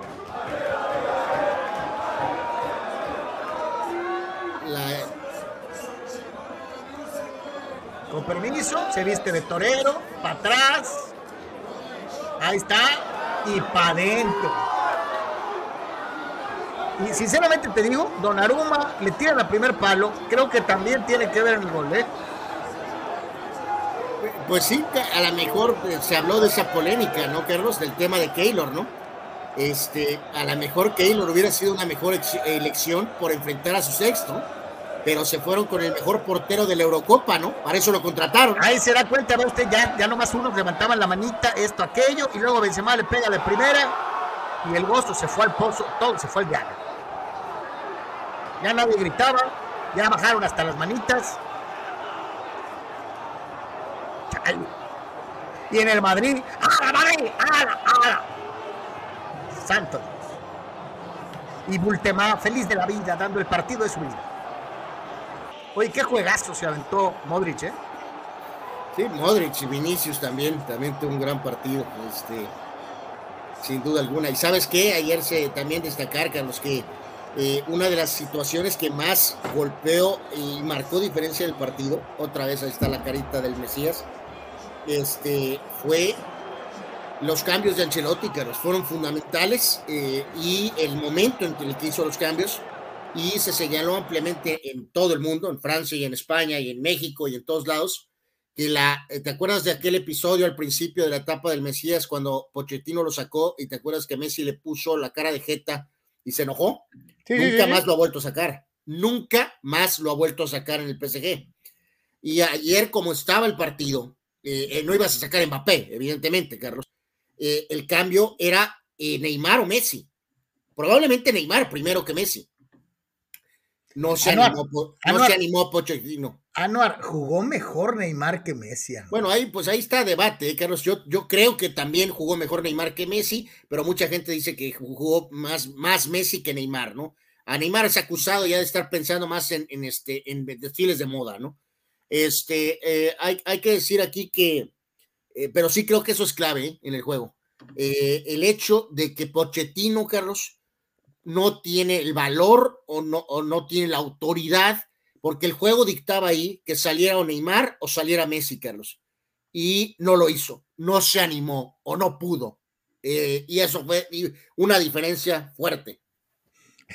Alex Guzmán dice que Carlos no estaba ya casado cuando fue el Mundial de 86. Sí, pero nadie te dice nada por echarte un taco de ojo. Y vaya Alex Guzmán que había para dónde ver. Una cosa, Guadalajara era un hervidero. Era, era Río de Janeiro. Y era Madrid. O sea, era una cosa increíble. Era una cosa pues, increíble. estaban brasileños y españoles. Eh, y estaban las irlandesas también, carnalito. Bueno, también alguna porción de Irlanda. De Irlanda del Norte. Irlanda del Norte. Pero, pero, pero, yo no sé de dónde carajo salieron tantas garotas y, tan, y tantas este, majas. Este, era una cosa. había, oye, había más chavas extranjeras que mexicanas en todos lados. Pues una cosa increíble, increíble. No daba esa imagen, ¿no? Te lo hubieras pasado bien, Alejandro Guzmán. Eh, ah, no, pero pues tú todavía ni nacías. Este, eh, bueno. Bueno, pues sí, a lo mejor no sé, no me acuerdo. No, Alex, no sé si yo creo que no habías nacido, ¿no? Creo. No, no. Y yo era un pequeñuelo, tenía 10 años. Dice, dice Raúl, ¿cómo ves que Benzema pasó a Di Stefano en el Real Madrid? Creo que sí es un gran delantero de la talla de Lewandowski. Vamos a platicar precisamente de este eh, Karim Benzema histórico, eh, no solamente eh, ya rebasa a Raúl como segundo máximo anotador en la historia del Madrid, eh, sino que aprovecha obviamente un momento muy importante en su carrera futbolística para que los goles no sean como los puntos de Lebrón, ¿no? porque los puntos de Lebrón valen para él. los goles de Benzema han valido para que el Madrid tenga resultados y títulos. Eh, con todo y que no es santo de mi devoción eh, y que no considero que sea tan buen delantero como otros que han estado en el mismo equipo, sí eh, reconozco su altísima capacidad en momentos importantes. yo nunca he dicho que sea malo o que sea matanga, o que, es Bultemá porque no es Hugo Sánchez. Es Bultemá porque no es Cristiano. Carlos, eh, es Bultemá porque no es Ronaldo. creo que tu lenguaje, Carlos, es eh, verdaderamente increíble, ¿no? O sea, eh, hablas de yo nunca lo he atacado, yo nunca lo he hecho. espérate, espérate, yo no dije eso. Yo, yo nunca he dicho que sea malo. Lo llamas bulto, Carlos. Yo nunca he dicho que sea malo, pero no es mejor de los que de los delanteros que te acabo de mencionar, ¿no? con todo y que tengan menos goles, ¿no? Eh, eh, pero de que el tipo ha hecho cosas extraordinarias y sobre todo lo más importante, en el crunch, en el crunch time, cuando se necesita, eh, el señor, el señor Bultemá ha, tenido partidos maravillosos como el de ah, ayer, ¿no? Hay que señalar por ahí, Carlos, que están los mensajes del lado izquierdo de varias entes del medio futbolístico, pero el que más me saltó fue el de Dani Alves, ¿no? Que de plano puso por ahí Dani Alves, este, me vale que sea del Madrid, qué gran jugador es Karim Benzema, ¿no? Así que enhorabuena Dani Alves porque se anima y rompe, Carlos, con la barrera culé y, puso lo que era correcto, ¿no? Este, me vale que sea el Madrid y yo soy jugador del Barcelona y es un jugador que ama al Barcelona, que regresó a jugar al Barca prácticamente a gratis y aún así reconoció el nivel que Benzema este, evidentemente ha desarrollado. Eh, ahí vemos ese Mount Rushmore supuestamente ficticio. Y en este caso, Carlos, eh, lamento decírtelo, y a lo mejor mucha gente pues, nos, nos, nos, diría que tenemos el bias mexicano, probablemente. Yo también creo que Hugo en su prime lo tomaría por encima de Karim Benzema. Este, eh, pero nada más, ¿eh, Carlos? O sea, eh, fuera de, de, de, lo que Cristiano, que es otra triple galaxia, y Di Stefano por todo lo que significa, pero párale de contar, Carlos. No, no, lo siento. Eh, estamos hablando de carrera, recuerda, es muy importante esto, carrera en el Real Madrid, no carrera total. Carrera sí, yo, decir, yo, a lo mejor ahí, me, ahí te mencioné obviamente al fenómeno, que para mí pues era eso, un fenómeno, lástima que las lesiones le pegaran. Bueno, o sea, tuvo eh, buenos años Ronaldo Nazario con el Madrid, claro, pero eh, específicamente hablando de carrera en el Madrid, Carlos, lo siento mucho, pero eh, el impacto de Di Stefano, porque es Di Stefano, pero, y lo de Hugo, porque también tuvo una enorme carrera, cuatro pichichis, eh, y sí lo tomaría en una versión Prime por encima de Karim, pero fuera de ahí, Carlos, lo siento, ni Raúl, ni Santillana, ni Puscas, ni Gento, eh, yo creo que el francés ya está en esa situación de estar por encima de ellos. Además, siempre admiraré, Carlos, la habilidad futbolística de este jugador que llegó el mismo año que Cristiano, fue creciendo poco a poco. ¿Te acuerdas? Primero al principio tuvo esa rivalidad con Higuaín, eventualmente lo sacó, como quien dice, que te, mapa. Que te lo digo, yo pensé que Higuaín tenía más condiciones. A mí, a mí Benzema siempre se me ha hecho pues, grandote, bultón. O, o al, al, revés, Carlos, pues al final el que resultó más bultón y goleador era Higuaín y el que resultó ser más jugador era Benzema. Eh, le gana ese duelo a, a Higuaín y luego después en los años prime de Cristiano me refiero a eh, Cristiano Real Madrid con las cuatro Champions, cinco años, tres títulos seguidos. Este, indudablemente, el, el, el que Benzema jugaba en esa posición como de medio punta, Carlos, eh, donde claramente la función principal era de Cristiano como opción uno de goleador y Benzema hacía una función más de apoyo. Doy todo el crédito, pero aquí es muy importante señalar, Carlos, lo que ha pasado en las últimas temporadas eh, tras lo que fue la partida del maestro eh, Cristiano Ronaldo, ¿no? Este, había que levantar la mano y eh, Benzema lo, lo, ha hecho con creces, Carlos. O sea, después de, de la salida de, de Cristiano, eh, digo, de hecho el año que Cristiano se va, eh, tiene Karim lesiones, no marca realmente muchos goles, este, pero a partir de que se fue Cristiano, en, esto es en liga, ¿no? 21, 21, 23 y ahorita en la liga actualmente lleva 20 goles, ¿no? O sea, claramente, Carlos, eh, asumió un rol más de gol porque ya no estaba Cristiano y eso creo que me dice mucho de su carrera. O sea, y es, un jugador, y, y, es, un jugador, no es un goleador. Reitero, es un gran jugador. Regresar a esta, este, a esta forma en el año del Mundial, donde lo vuelven a llevar a la selección, aguas con Francia. ¿eh? Ah, pues no hay mucho que decir, pues es, un, es un, pues es, de hecho es el máximo favorito, ¿no? Digan lo que digan, pues es el máximo favorito, es el favorito número uno, es el principal eh, favorito para la próxima Copa del Mundo, ¿no? Dice Oscar Fierro, escucha esto, Anuel, por favor. Yo sé que Messi leerá esto, Messi, eres mi ídolo, pero a diferencia de los fanáticos de CR7, nosotros sí somos críticos y no alcahueteamos. Era el City, Messi, era el City, no el PSG. Oscar Fierro. Oscar, eh, ay Dios mío, pero eh, sea, sé que es difícil porque eres, eres un, un, gran Messi lover, eh, pero como juega el City, eh, pues sí, tendría la conexión con Guardiola, que incluso ayer, ayer Carlos, lo llamaba eh, su Jordan, ¿no? Que, que, Messi para él era lo que Jordan había sido para Phil Jackson. Pero como juega el City, Carlos, y el ritmo que trae el Mesías ahorita, eh, el, el, City es una, es una, este grupo es una combinación diferente a la del Barcelona de Guardiola. Es otro tipo de jugadores. Es lo que te voy a decir, este, no es tiquitaca, ¿eh?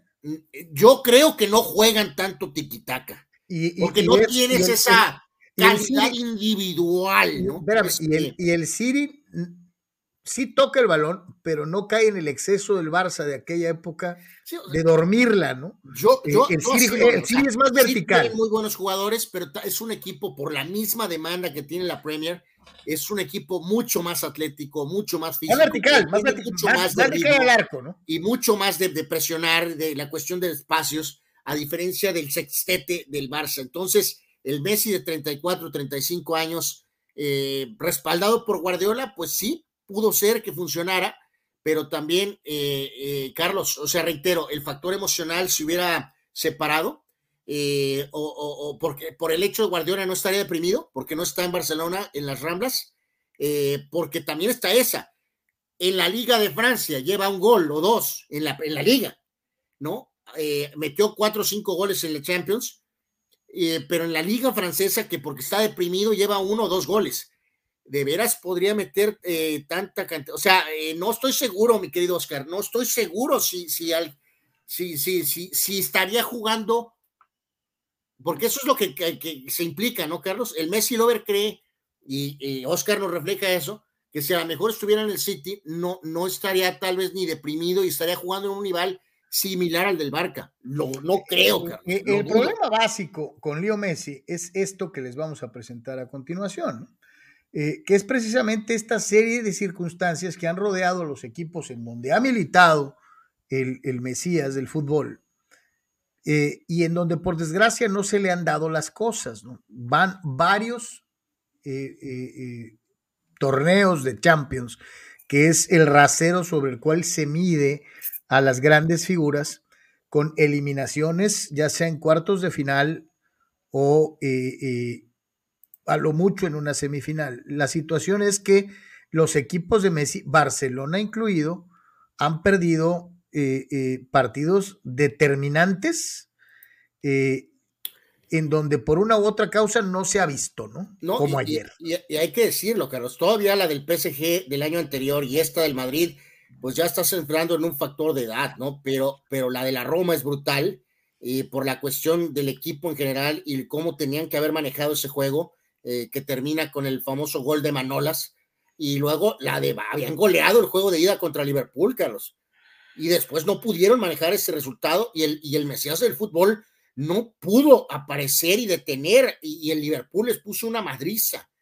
Y el problema es que llegaste con algo de nivel de competencia contra el Bayern y el Bayern te mete una de las goleadas más históricas de la historia, de la historia, de la historia, de la historia del fútbol, Carlos. Entonces. Oye, algunos van a decir, pues es que es el Bayern, ¿no? Y algunos me van a decir, es que ve los equipos contra los que ha perdido, ¿no? los, últimos, los últimos tres, ¿no? Bueno, eh, eh, eh, el Bayern, el PSG y el Real Madrid. Lo, de la, lo de la Roma no, no encaja, Carlos. La Roma es un buen equipo, pero tampoco es Liverpool, ni mucho menos el Bayern. De acuerdo. Entonces, eh, ah, la última Champions que ganó fue en el 2015, ¿no? Con aquel triunfo en contra de Juventus, con Suárez, Neymar en su prime, básicamente, y a partir de ahí prácticamente son siete años después y no ha llegado. Eh, no ha llegado, no ha llegado. Dice, Alex Bobadilla, saludos Alex, dice, a mí me gustó más el estilo de Messi. Cuando hablan de Messi, Cristiano Ronaldo, dice, obvio estoy a favor de Messi, me gusta más, pero ahora sí quedó comprobado que CR7 es mejor que Messi en todos los equipos que llega, destaca, dice. Messi se achicó y no destaca cuando lo ocupaban. Dice. Hay que decir, Carlos, que hay una, hay ahora, atacan a Cristiano mucho, Carlos, porque, eh, por ejemplo, digo, pues la Premier es la mejor liga, ¿no? Entonces, por eso, y cómo estaba trayendo el United ahorita, hasta cierto punto, ¿no? Eh, pero, por ejemplo. Te voy a preguntar algo rápido. ¿Es mejor el, PS, el equipo PSG como equipo que el Manchester United? Sí. Pues obvio. Ok.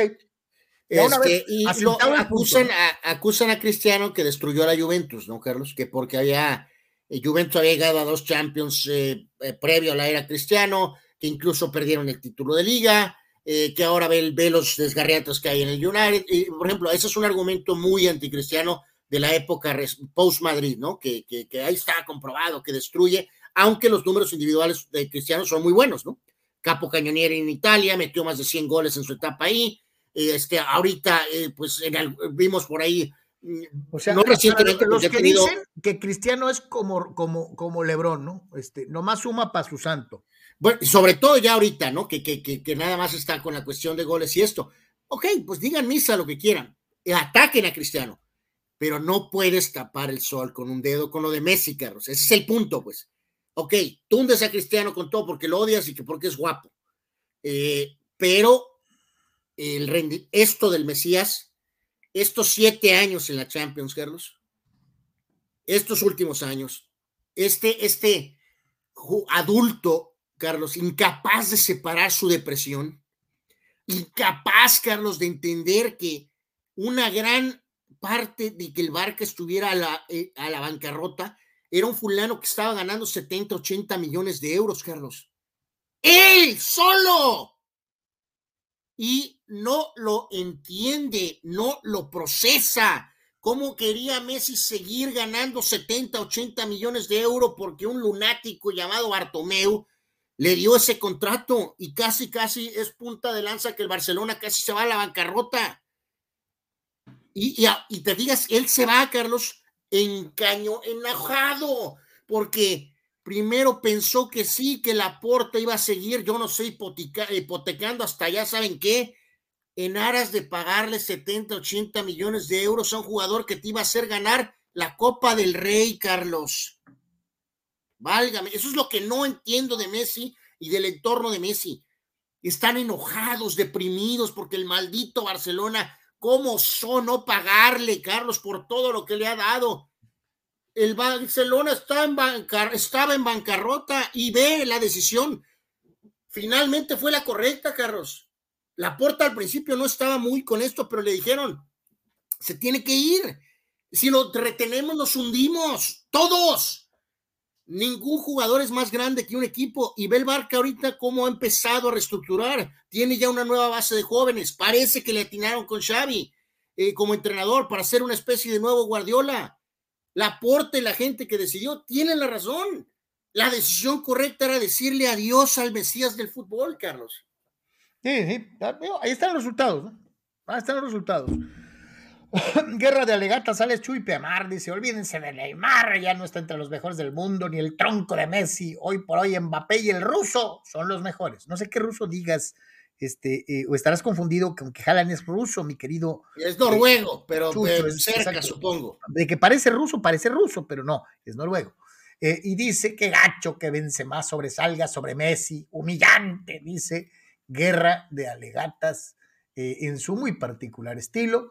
Eh, hay muchos que están haciendo verdaderamente fiesta porque va a haber, va a haber béisbol, ¿no? Este, eh, dice por acá nuestro buen amigo Arturo Carrillo, excelente, si hay acuerdo, Major League Baseball. Oscar Eduardo dice 7 de abril, Opening Day. José Guadalupe Cruz, mi querido Lupe, dice ya se arregló Major League Baseball con el sindicato. Eh, eh, eh, y así como esas hay varias, ¿no? El propio José Guadalupe dice, tendremos béisbol. El tocayo Carlos Moreno, venga Major League Baseball, ahora disfrutar de las dos ligas, la Major League Baseball y la Liga Mexicana de Béisbol. Go Toros, Go Angels. Neta, ah, caray, los Angels. Angels, ah, caray, eso sí es una eh, no recordábamos que tenías ese gusto tan particular, eh, pues good luck, ¿no? Eh, menos mal que bueno que tienes a los toros. Me Pero bueno. Tocayo, neta eres Angel, Charlie. Este, dice Uriel Zárate, vamos a apoyar a la sub-20 hoy. Femenil. Ok. dice Alex Bobadilla, Messi caminando, fracaso del PSG, Mbappé es el mejor, Donnarumma, ¿qué pensaba? Y el PSG todavía es un equipo del montón, dice Alejandro Bobadilla. Saúl Olmos, a la Madrid, qué regreso. ¿Y qué opinan del contrato millonario para Rodgers? Dice, demasiado, ¿no? Eh, y lo que los Broncos dieron a cambio por Russell Wilson, de igual manera. ¿Cuál es su opinión? Ayer lo mencionamos. Yo te digo algo. Broncos sale ganando por mucho que tenga que invertir. O sea, han armado un equipo que supuestamente solo necesitaba un coreback. Y, estás llevando a un tipo que supuestamente es la pieza que falta. Es importante eso que mencionaste, ¿eh, Carlos, supuestamente. Porque eh, eh, creo que tú y yo estamos en línea aquí, Carlos, que Wilson es un buen coreback, pero que también se benefició de aquella gran defensiva de Seattle, ciertas condiciones. Vamos a ver si es cierto, ¿no? O sea, vamos a ver si es cierto. Ya no, no estamos totalmente seguros de que esté entero, ¿eh? ¿eh? ni física ni a la mejor acá, Carlos, que es más importante. Pues se la juega Broncos. Pero, pero está bien, o sea. Pero lo hicieron bien. Ahora, yo, yo de lo de Rogers, te la contesto con la, con la misma pregunta que le hice a Anuar ayer, mi querido Saúl. ¿De veras ves a Green Bay ganando otro Super Bowl con Rodgers? Con Yo fulano ganando 50 millones de dólares al año. Yo no. Anuar, ayer, Anuar, dijo ayer no. Entonces, la pregunta va para ti. Y, eso hay que decirlo, mi querido Saúl, eh, el Super ganar el Super Bowl es ganar el Super Bowl, no llegar al Super Bowl. Sí, es ganarlo, ganarlo. O sea, eh, eh, con yo veo a Green Bay campeón otra vez con Aaron Rodgers en los controles. Carlos, lo hemos dicho hasta el cansancio, ¿no? Con el retiro de Brady, con la, por ejemplo, Dallas y sus dramas, más presión hay todavía para salir de la conferencia nacional. Obviamente después tendrás que todavía batir al de la americana, pero, pero eh, vamos, eh, sí escuché a algunos otros disque eh, súper expertos, Carlos, que decían, está obligado en este contrato, a pesar de la edad y bababa, de ganar por lo menos uno, Carlos, un Super Bowl más, Rogers, como está la estructura de la conferencia nacional. Y algunos osaron a decir que debe de ganar hasta dos. Y yo decía, compadre, pues lleva 20 años tratando de ganar otro más y tú le estás pidiendo dos. No, no, no, nunca, jamás, ¿no? Dice el propio Alex Bobadilla, las jugadas de, de según falta sí se pudo haber marcado, pero PSG no supo levantarse. Real perdiendo, se levantó. Y el técnico no supo cómo ver al equipo y cómo hacerlos jugar. Lo dijo Messi, eh, eh, eh Messi, Messi Lover, dice, literal, el tipo estaba caminando.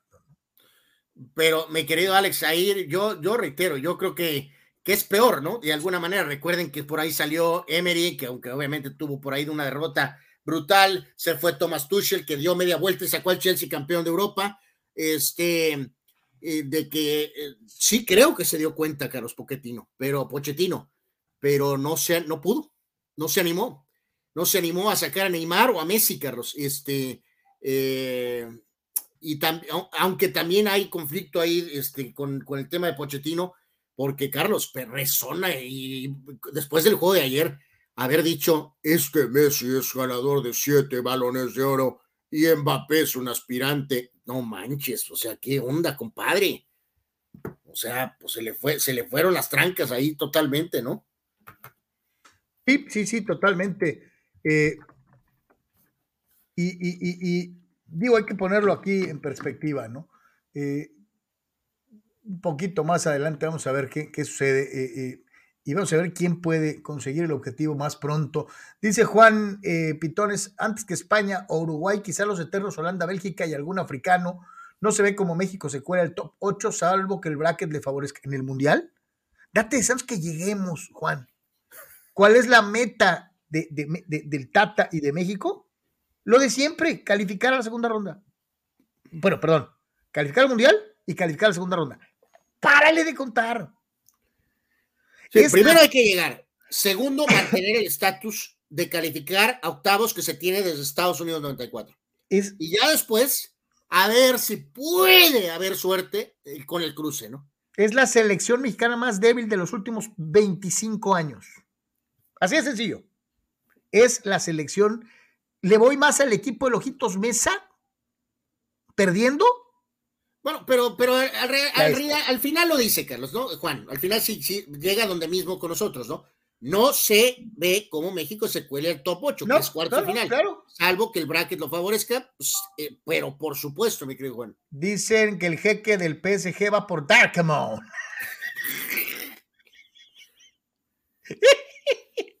Hijo de la chica. Bueno, este.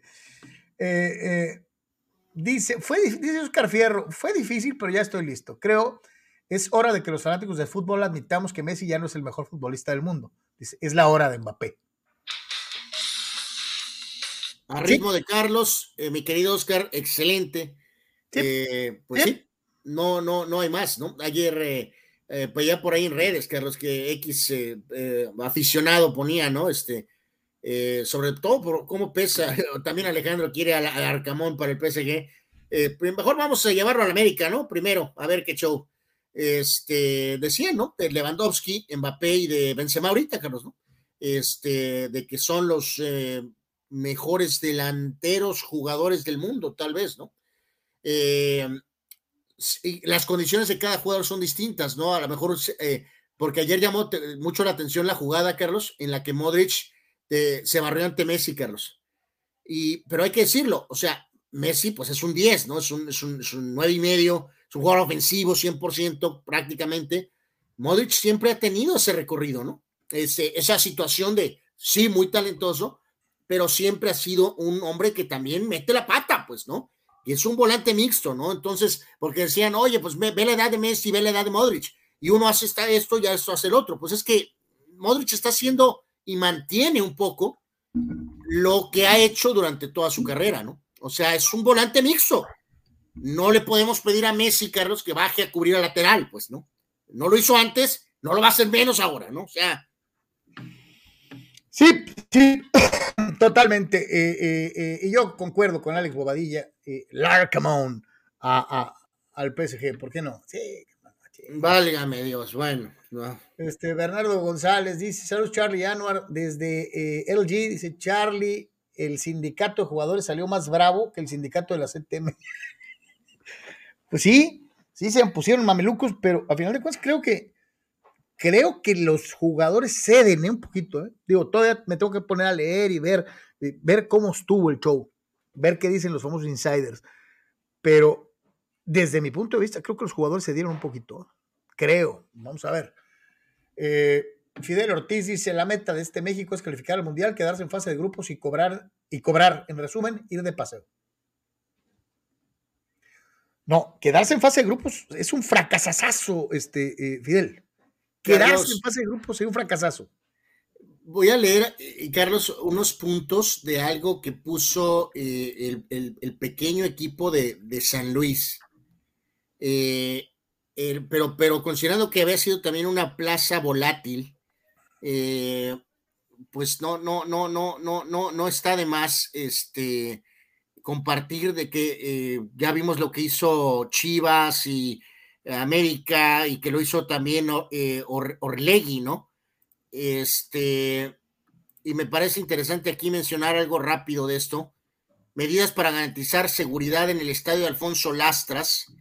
Eh, son eh, algunos puntos, así por, por encima, que habrá operativos de seguridad pública en carreteras y puntos de acceso a la ciudad para prohibir la entrada de porras visitantes a San Luis de plano. En, Punto dos, en partidos considerados de alto riesgo, la taquilla al evento solo estará abierta para los abonados del club. Evidentemente es un pequeño detalle, ¿verdad? No todo el mundo tiene para ser abonado. Eh, la tres, esto es interesante, por parte del San Luis. La venta de cerveza durante los partidos se limitará al primer tiempo del cotejo. Una vez que el árbitro señale el final de la primera mitad del juego, no habrá venta de cerveza o bebidas alcohólicas.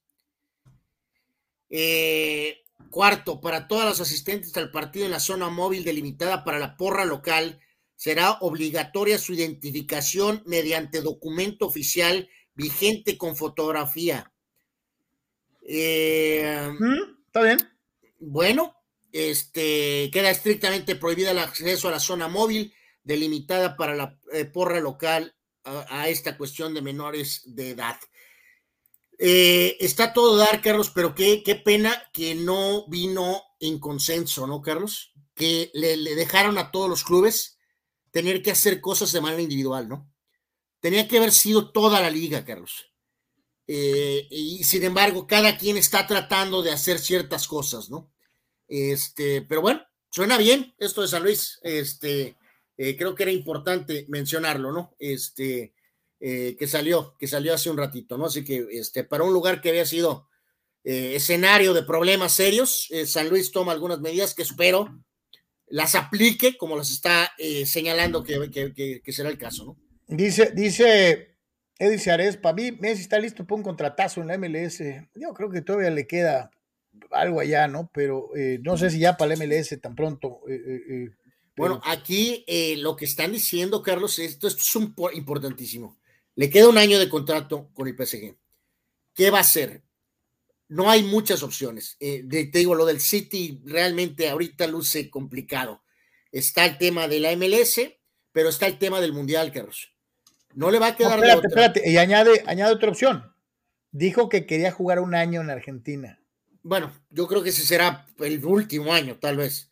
Este, pero a lo que voy aquí es que creo que se va a quedar, no le va a quedar de otra más que quedarse en el PSG para, para encaminar rumbo al Mundial y hacer un último intento eh, en la Champions el año que viene.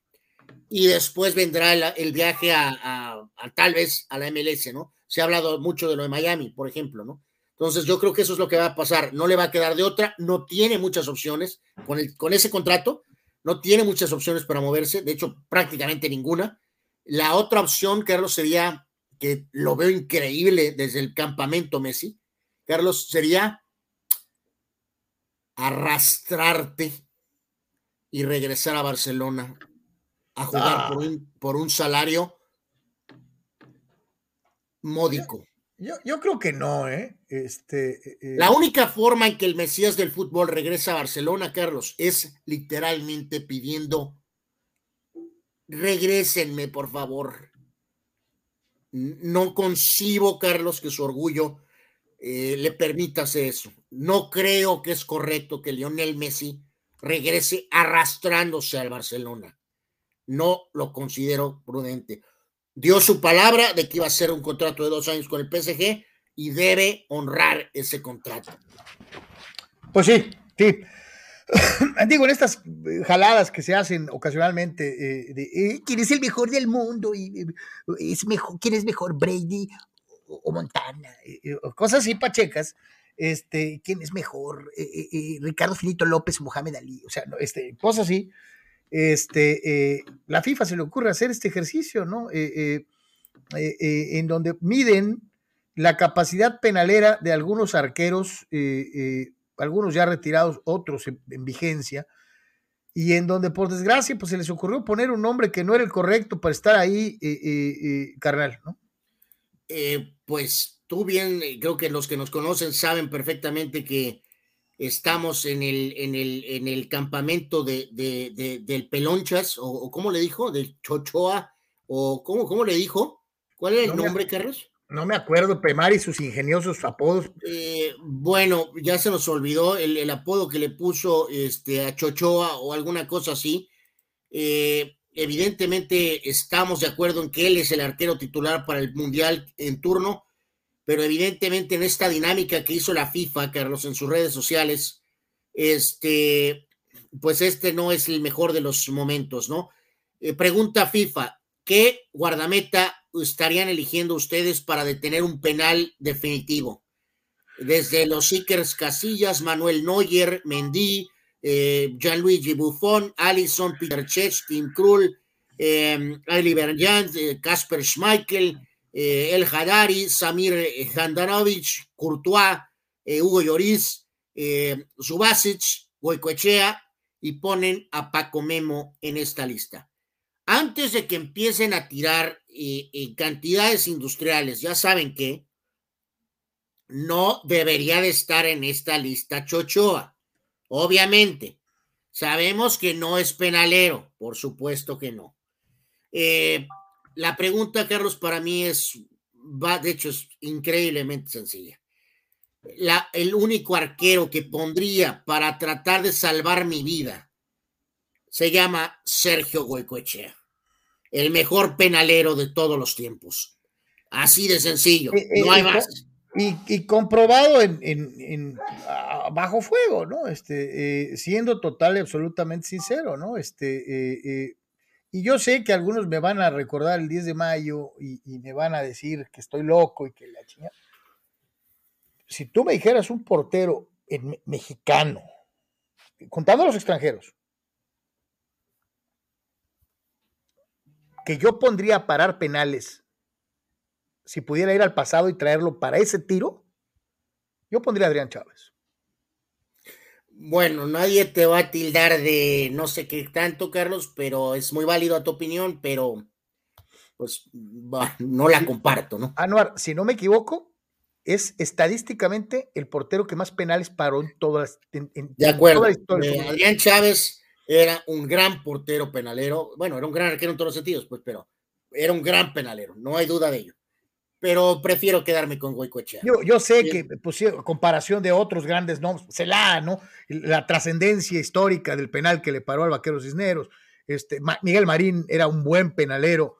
E, el Zuli Ledesma era muy a buen mejor penalero. Si le rascas, aquí hay varios de estos arqueros que probablemente estadísticamente tengan, incluso en porcentaje, más penales detenidos que Goico. Eh, pero sorry, o sea, yo de todas maneras no cambiaría mi decisión, ¿no? Y, no, no, pero lo de Chávez es indiscutible, o sea, eh, tiene los números y, tiene la memoria, ¿no? Un poco hasta cierto punto, este, a nivel nacional en nuestra era, es muy difícil ir en contra de Adrián Chávez, no fue Chochoa, no es el grillo de Osvaldo, no es este ni el quiso. Osvaldo no era buen penalero, Anuar. Pablo no era, buen penalero. no era penalero. Era, el portero volador, pero no era un portero penalero. Entonces, este, pues interesante. Pablo Larios tampoco, Anuar. ¿Quién? Larios no era un buen penalero. No, no, es el que mencioné. De hecho, no considero, Carlos, que ninguno de los, a ver, eh, amigos, eh, recuérdenos, pero no pondrían esa categoría de penaleros ni a Corona ni a, ni a Talavera, tampoco. Ni a Ochoa. Ni a Ochoa. Ni a Ochoa. O sea, por supuesto, no los pondría en esa etiqueta de penaleros. Y Osvaldo tampoco, obviamente. Te digo algo, Anuar.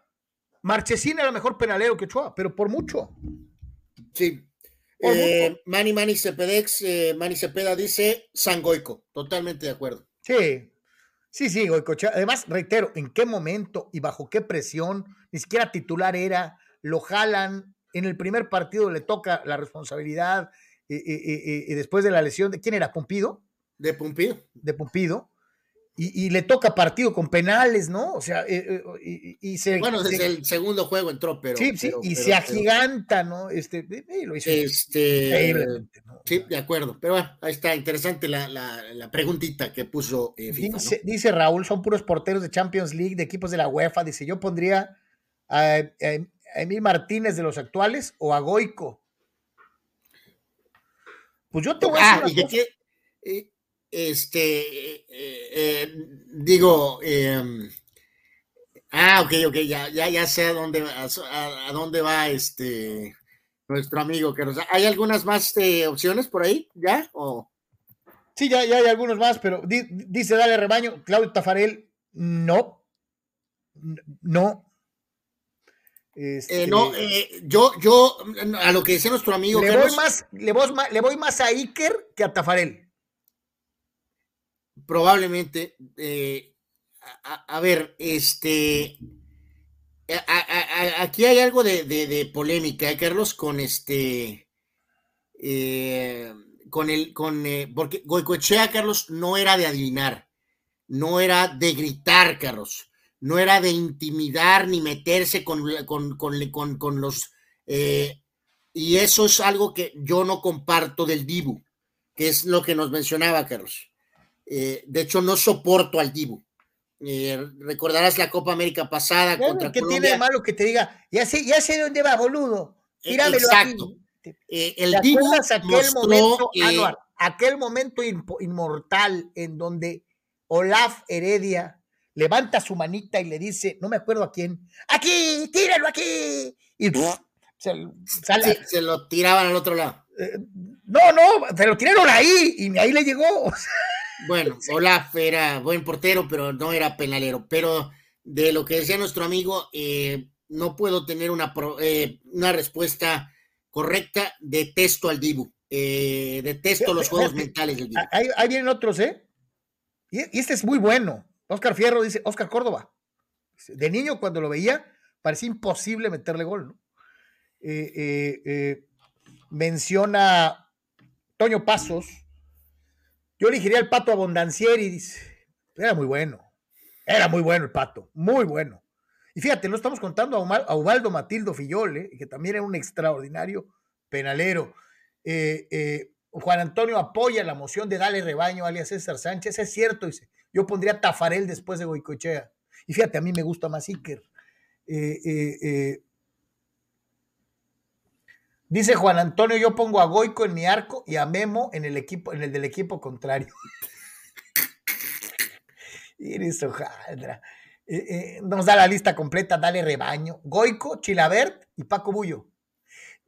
Bueno, si no te cae bien el Dibu, Chilabert era un hígado, cabrón. O sea. Eh, sí, sí, reconozco su gran capacidad, pero sí, no, no lo tengo en mi lista de fans, como fan, Carlos. La verdad, sí eh, no, no, no, no, no soy muy fan de Chilabert, la verdad.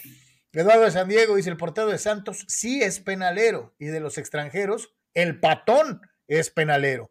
Pero si tuviera que escoger a uno histórico, me quedo con Goicochea. sí, es, muy difícil ir en contra de Goico, ¿eh? la verdad. Porque reitero, no había churro, Carlos, no había juegos mentales, ¿no? Era su increíble capacidad de lectura, eh, literalmente eh, de moverse su propio eje. Aguantaba hasta el final. De, sobre su, aguantar dentro de su propio eje hasta el último momento y evidentemente decidir al lado correcto, ¿no? Así que. A mí me, a mí me este chocan los porteros que se avientan tres horas antes, o sea, los que que, que, deciden ir a un lado, ¿no? Pues, ¿cómo que decides, compadre? Pues tienes que esperarte a ver dónde rayos va a tirar. ¿Cómo se llama? Que, ah, yo me aviento todas las veces al lado derecho, ¿no? Y voy a tirar al lado izquierdo en una para sorprender. Y, curiosamente se las atascan todas, ¿no? O sea, eh, en fin. ya que hablamos. Mira, esta está buena también. Gerardo Rabaida. Rabaida, ok. Sí, era bueno, era bueno Rabaida. Eh, ¿Cómo no? Eh, fíjate, eh, esta es muy buena, se nos está olvidando el enorme cóndor, digo, en el plano mexicano, ¿no? Sí, sí, sí, sí. era un buen penalero. Este, estamos, acuérdense que estamos hablando aquí no, no de mejor arquero en general, estamos hablando de penaleros. No, no, pero, pero, pero, pero, Miguel, Miguel sí era buen parador de penales, ¿eh? Sí. Sí, Calero era, era bueno para los penales también.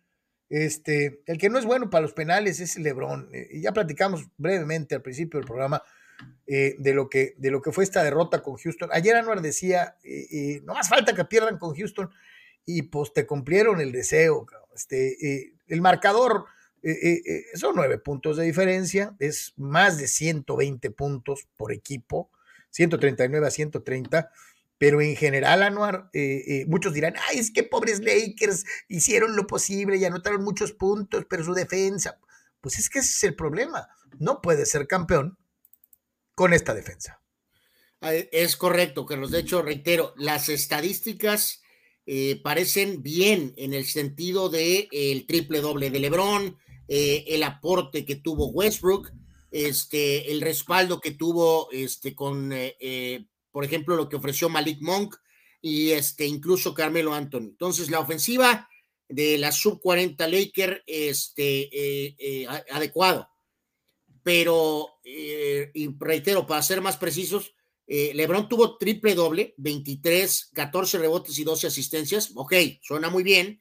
Eh, Westbrook tuvo 30, Malik Mock 20 y Carmelo 13 y DJ Agustín tuvo 16. Maravilloso. El problema es que Houston, un equipo evidentemente en reconstrucción total, un equipo muy joven, eh, te anotó cuartos de 32, 36, 29, 30, 23 y te hizo pomada en el tiempo extra metiéndote 19 puntos, eh, permitiendo que Green fuera el mejor anotador con 32 puntos. Y decíamos, Lebron, triple doble, maravilloso, pero en el plus minus, menos 17, solo tiró 9 de 26 en general, solo uno de 9 de 3 pointers, que fue ya en garbage time en el, en el tiempo extra. Entonces, eh, esto deja a la sub-40 con este récord de 28 y 37, Carlos, que es deplorable, deplorable verdaderamente, y en el cual evidentemente la perspectiva de que cuando regrese lesionado Davis y sean el sembrado 10 o 9, podrán ganar el play-in y después enfrentarse a como vamos en este caso como 19, enfrentar a Phoenix o a Golden State y que van a ganar porque tienen a LeBron y a lesionado Davis, hay más chances que nos contrate la BBC de Londres ahorita, Carlos, a nosotros, que pase eso. Pues sí, sí, sí, yo te digo, ya, yo ya me hice la idea. ¿eh? O sea, e, es más, yo te digo algo, lo, lo, dije ayer y lo repito hoy, a mí me gustaría que no ni siquiera calificaran pero, pero, digo, parece que ¿eh? están haciendo todos los méritos para, para, para, para ello, ¿no? Este, los Lakers van a regresar a la actividad en casa, enfrentando a Washington el próximo viernes. Ese será su siguiente, su siguiente partido después del papelón de ayer, donde pues LeBron, a pesar del triple doble, ya decía, tiró mal en general, el plus minus es terrible, y eh, eh, está esa acción, Carlos, donde está abajo de la canasta, hay que tratar de anotar, Carlos. Hay que tratar de anotar o que te hagan falta e ir a la línea. No, pasó el balón. y eh, generó un tiro mucho más complicado en una acción donde él estaba abajo de la canasta. Para un jugador de su calidad, eso se vio y fue cuestionado por algunos básicamente diciendo, Carlos, que si, pues que si se, que si tuvo miedito o qué rayos le pasó. Entonces, un desastre los Lakers, desafortunadamente, un desastre en todos y, los y, es un desastre también en la directiva. Otro, otro entrenador, otro coach ya hubiera sido despedido. Sí, que por ahí decían algunos insiders, Carlos, que de plano cayeron a una cuestión del modo América. Eh, que de plano llegaron a, a, la, a, lo que ahora está pasando con este equipo América de la Liga MX, de que, pues, Ortiz, porque pues, pues no hay más, no hay quién, ni cómo, ni pues para qué. Este, básicamente están diciendo que no corren a Vogel, Carlos, porque no creen que realmente cambiando al coach, dejando al asistente principal o que puedan traer a alguien que está sin chamba ahorita, haga una diferencia con este equipo grillo y veterano. Así de plano. ¿Para qué cambiamos al coach? Si no va a ser realmente más diferencia. Digo, no va a venir Phil Jackson, ¿verdad? Ni va a venir Pat Riley. Entonces. que le vaya bien a LeBron, ¿eh? Ya, Cherrín con Chin, se acabó este, esta temporada. Ojalá y que de veras le hablen en Cleveland y, y empezar a reconstruir. Este, eh, te lo digo, te lo digo sinceramente. Dice, eh, dice Abraham Mesa, y fíjate que, bueno, empezamos con Raúl. Raúl Ibarra dice, saludos TJ Native, Camilo Vargas, ¿no? El arquero de Atlas, eh, hoy. Abraham Mesa dice, recuerden a, a Schumacher de, de, de, de, Alemania, ¿no? Bueno, a Schumacher también lo recordamos por sus habilidades de karateca, ¿no? Sí, le pegó un algazo al pobre Batistón que casi lo mata. Eh, eh, Daniel Pérez Vega, ¿quién era mejor penalero? Raballa, Ra Gerardo Rabaida, Ciboldi, Comiso o la bomba Ruiz Díaz. Probablemente Raballa, ¿no? Sí, Rabaida. Yo, yo, no me acuerdo de Ciboldi como no, buen penalero. De hecho, considero que Ciboldi ni Ruiz Díaz eran particularmente muy penaleros, que digamos, ¿eh? No, no sé. TJ Native tiene una estadística propia de él, Carlos, que nos recuerda que eh, en el tema de, de club, ¿no? creo que esta estadística debe ser de club, dice que de los últimos 25 penales tirados al señor Ochoa, eh, no ha detenido uno solo. Sí. Eh, no me extraña, ¿no? O sea, eh, no, es, no, es, no es lo suyo, ¿no? No es lo suyo. Es más, yo te digo algo, para más el chavo de suplente, que está de suplente de penales, que ya lo hizo, que Ochoa. dice Dani Pérez Vega, Lebron necesita estar en, que esté en primera fila una estrella de los Rams para rendir, dice. Falta Von Miller, Cobb y los que se agreguen para ver si se inspira en los últimos juegos, ¿no? De hecho, Dani tiene toda la razón, que es increíble que resulta que cuando juega eh, este Donald, que te acuerdas que visitó a Aaron Donald el liniero, y luego fue el caso de Matthew Stafford, y resulta que jugó muy bien. Eh, pues adelante. No, bueno, Dani, es que ayer, ayer no jugó mal. O sea, lo que te decía, él va a decir, Dani línea, triple doble, ¿quién lo hace? Pues sí, pero el equipo no. Bueno, o sea, decíamos que jugó bien a secas, Carlos, pero si te metes a su línea, realmente ahí hay detalles, ¿no? Eh, nos recuerda el buen guerra de alegatas. ¿Y dónde dejan a Reneguita? Eh, pues donde estaba, Pemar. Eh, me cae bien Reneguita, Carlos, como persona. Sí, me cae bien. Sé que tuvo que afrontar, de hecho, muchos problemas y ahí sigue peleando y luchando. No tengo problemas con él como persona, pero sí tengo problemas con el portero. No manches. Este, no, no, no, no. Sí, Yo la Reneguita no lo tengo de portero, Carlos, ni para el equipo de Deportres. Así. Dice Marco Verdejo, Adolfo Ríos dice, no era tan malo para los penales, extracción Puma, era bueno para los penales, eh, Adolfo. Pobre sí Adolfo, bueno. ¿no? Y qué pena me dio, Carlos, puso un mensaje por ahí, ¿no? De la situación de, que se despidió de los jugadores y esto con esta absurda suspensión en su, en su contra, ¿no? Sí, sí, pagaron justo por pecadores y cañón. El caso concreto de lo de Río se me hace muy injusto, eh, eh, pero bueno. Resto de los resultados en el mundo del básquetbol profesional de la NBA en lo que fue la jornada, en la jornada del día, del día de ayer, ¿no? Eh, continúan habiendo algunas actuaciones individuales maravillosas, Carlos. Sin orden en particular, Utah le ganó a, este, a Portland. Bogdanovic sigue jugando muy bien, 27 puntos y 6 triples. Sin Paul, pero con un Devin Booker eh, sólido. posible previo de final NBA, Phoenix le ganó a Miami. Devin Booker, 23 puntos, 8 rebotes y 9 asistencias. Gran juego para él. triunfo de las Pepitas en contra de Sacramento. Jokic, otra vez otro juego descomunal. 38 puntos, 18 rebotes, 7 asistencias. Hablando de juegos descomunales, ante Tocumpo eh, y Milwaukee le ganan a Atlanta 124 a 115. Janis 43 puntos, 12 rebotes y 5 asistencias. Eh, DeMar DeRozan, candidato a MVP en la temporada. Bulls le gana a Pistones 114 a 108. DeRozan con 36 puntos y 8 rebotes.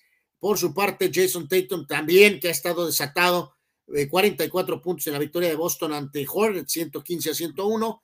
Eh, triunfo de Minnesota en contra del Thunder eh, Beasley con 33 y el Angelito hizo 11 triples ayer, eh, Malik Beasley con Minnesota y eh, victorias también por ahí de Orlando en contra de Pelícanos, triunfo de Raptors en contra de San Antonio, esperando la famosa marca de Popovich, triunfo de los Knicks que han estado jugando mejor recientemente contra los Mavericks de Doncic con buen juego de Julius Randle y los Clippers, Carlos Reggie Jackson sigue en fuego, victoria de los Clippers 115 a 109 en contra de los Wizards. Y ese es el nombre que nos sigue saltando y saltando en el tema de la sub 40, Carlos. Es increíble el trabajo que ha hecho Tyron Lue, el ex coach de LeBron en Cleveland, con los Clippers, sin eh, Paul George, sin Kawhi Leonard, y los Clippers están por encima eh, de la sub 40 eh, de una manera contundente. Clippers llegó a 35 ganados y 33 perdidos en el octavo lugar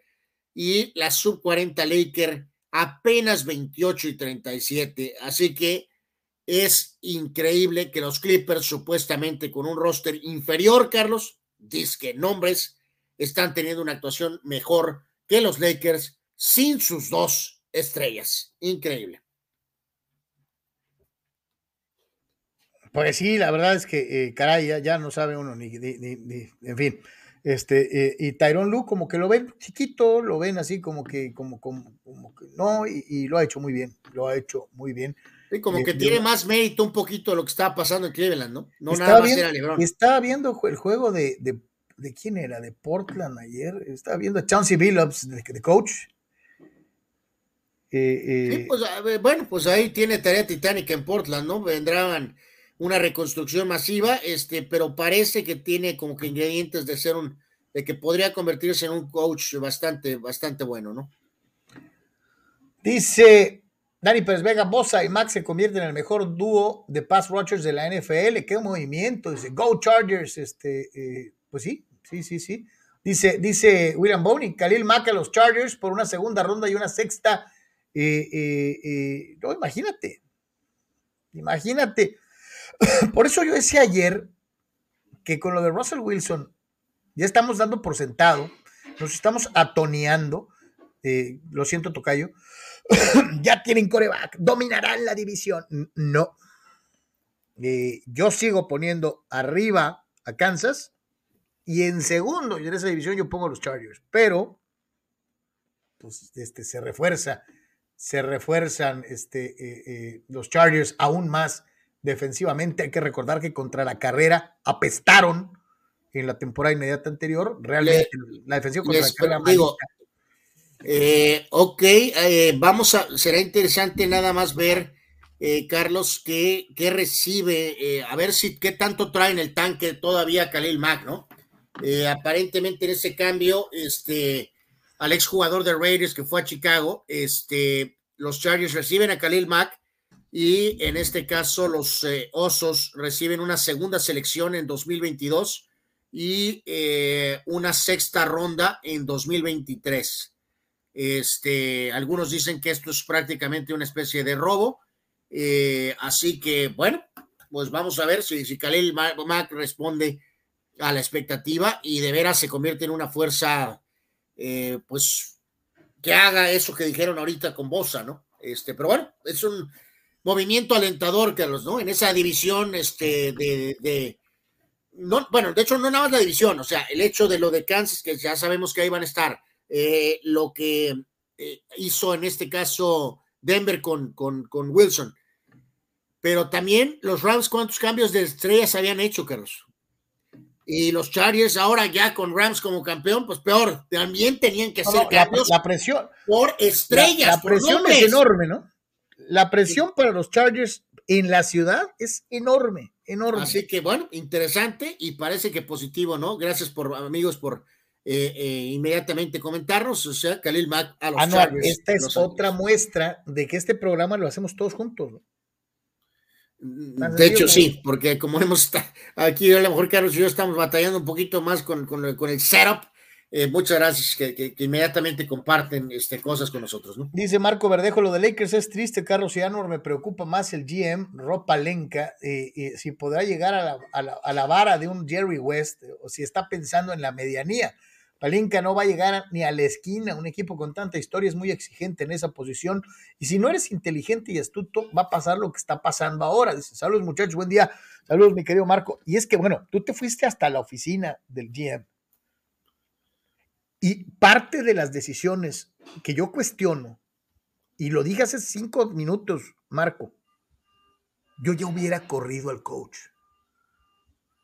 Entonces, creo que ahí, ahí, es todavía ahonda más la situación de lo que mencionas de Palinka, ¿no? O sea, hay, que tomar decisiones, ¿no? Las cosas no están jalando, no está funcionando. El equipo no está ni cerca de lo que la gente esperaba. Por, eso, pero sí, recuerdas lo que te comentaba ahorita, Carlos, que de plano consideran que el equipo está tan podrido y que, que, ¿qué más da correr a Vogel, no? O sea, que creen que como el equipo está tan podrido, eh, el que llegara una nueva voz, pues no haría gran diferencia, Carlos.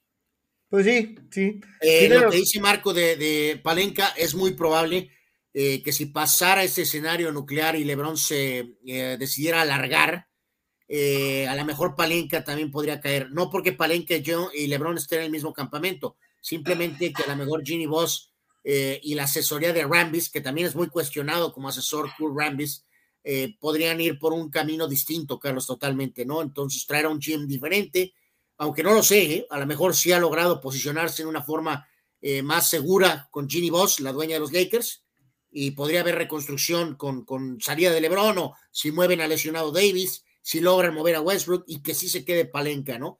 yo, yo, yo creo, Carlos, que podría haber cambio de coach con el tema de Vogel y que sí seguirá LeBron, eh, pero creo que van a cambiar seguro a Westbrook y van a tratar de cambiar a Davis. Y, se, va a ir, y, se, va a ir el viejerío, se va a ir Howard, se va a ir Carmelo. Eh, probablemente, Carlos Diego, Howard, yo creo que sí, probablemente pues sí, se acabó, por ya ni siquiera ni como suplente en la posición de centro, pero creo que Carmelo eh, es una estrella rutilante, Carlos, que claramente ha asumido su transición en estos últimos años, ¿no? O sea, eh, como pasó en Portland y pasó aquí, se me hace un jugador valioso de la banca, eh, se me hace un buen jugador veterano de banca para ofensiva, ¿no? Pero no es un jugador que puede a lo mejor, a pesar de su, de su gran capacidad ofensiva, vamos, ni en su prime defendía, Carlos. Ahora eh, es muy difícil tenerlo. La gente de Houston literalmente estaba diciendo que la orden era ataquen a Carmelo este, cuando esté en la duela, ¿no? Entonces, este, pero podría conseguir, pero ese es el rol de esos especialistas de banca ofensiva. O sea, de entrar de repente, pum, pum, pum, pum, y va, pero nunca van a estar en la duela en crunch time cuando necesitas defender. Y, Carmelo ha tenido que estar en situaciones eh, crunch porque no hay más. Entonces, este, yo me imagino que a lo mejor Carmelo podría sobrevivir con los Lakers. Fidel Ortiz dice los que los Bills están pintados como para decir que Kansas va a barrer la Liga Americana. Yo no dije no, no, no, no, Fidel, pero decíamos de la. no dije barrerla la Americana. Yo, yo estaba hablando de la división. Así es. No, no, Bills, por supuesto que va a ser factor, se supone, ¿no? Que, van a seguir con ese nivel. Y, y, obviamente bengalíes, ¿no? Que pues están. Y cambiándose de, canal, Fidel, el primer comentario nos lo mandó en, en YouTube, el siguiente nos lo manda en Facebook. Dice, ¿ven a Bengals algún día ganando un Super Bowl o perderán varios seguidos como los Bills o peor? Este, creo, Carlos, que hay posibilidades porque Burrow es joven, sí, pero también hay una posibilidad que sea Kenny Anderson y Boomer Sayerson. Este. hace rato lo mencionaste. Aaron Rodgers en 20 años llegó una vez, hombre. Bueno, bueno, no lleva 20, pero lleva muchos, pero te acuerdo. No, bueno, por eso. Eh, hemos hablado en el pasado, Carlos, de lo de Dan Marino. Pues todo mundo asumió que Dan Marino iba a llegar a múltiples Super Bowls. Llegó a uno. Entonces, cuando alguien ahorita diga, no, Joe Burrow va a llegar a múltiples Super Bowls y va a ganar, no lo sé. Eh, sí, es complicado, ¿no? Mientras tanto, y en la noticia del día, definitivamente lo es, los eh, dueños eh, y los integrantes de la Asociación de Jugadores de Major League Baseball llegaron al acuerdo que permitirá que haya temporada en el béisbol de las ligas mayores, si bien no en tiempo y forma, eh, con el mínimo de pérdida admitido. Aún no se dan a conocer los detalles en el acuerdo, ¿no? Pero desde luego dicen habrá incremento en el salario mínimo, un fondo de bonificación previo al arbitraje para recompensar a los jugadores jóvenes, aumento en los famosos umbrales de impuestos de equilibrio competitivo para que los equipos sean más parejos, la introducción del bateador designado universal, eh, la evaluación de un draft internacional, el sistema para evitar la manipulación del tiempo de servicio, límites para elegir a un jugador en una temporada y una postemporada integrada por 12 equipos. Son los puntos más importantes dentro de lo que es el acuerdo. Eh, las primeras cuatro series de cada equipo han sido eliminadas del calendario, eh, así que pues eh, se dan así estas circunstancias. De acuerdo a lo que se menciona, se jugará calendario completo de 162 juegos y se reprogramarán las cuatro series, esperando obviamente cumplir con una de las exigencias mayores que hacían los peloteros, que era jugar toda la temporada. Así que, pues no sé cómo la veas, carnal. Bendito sea Dios. Vamos a tener béisbol. No, de acuerdo, como, como lo platicamos hace un ratito en este, eh, a lo largo de este espacio y que varios de ustedes este, nos estuvieron indicando.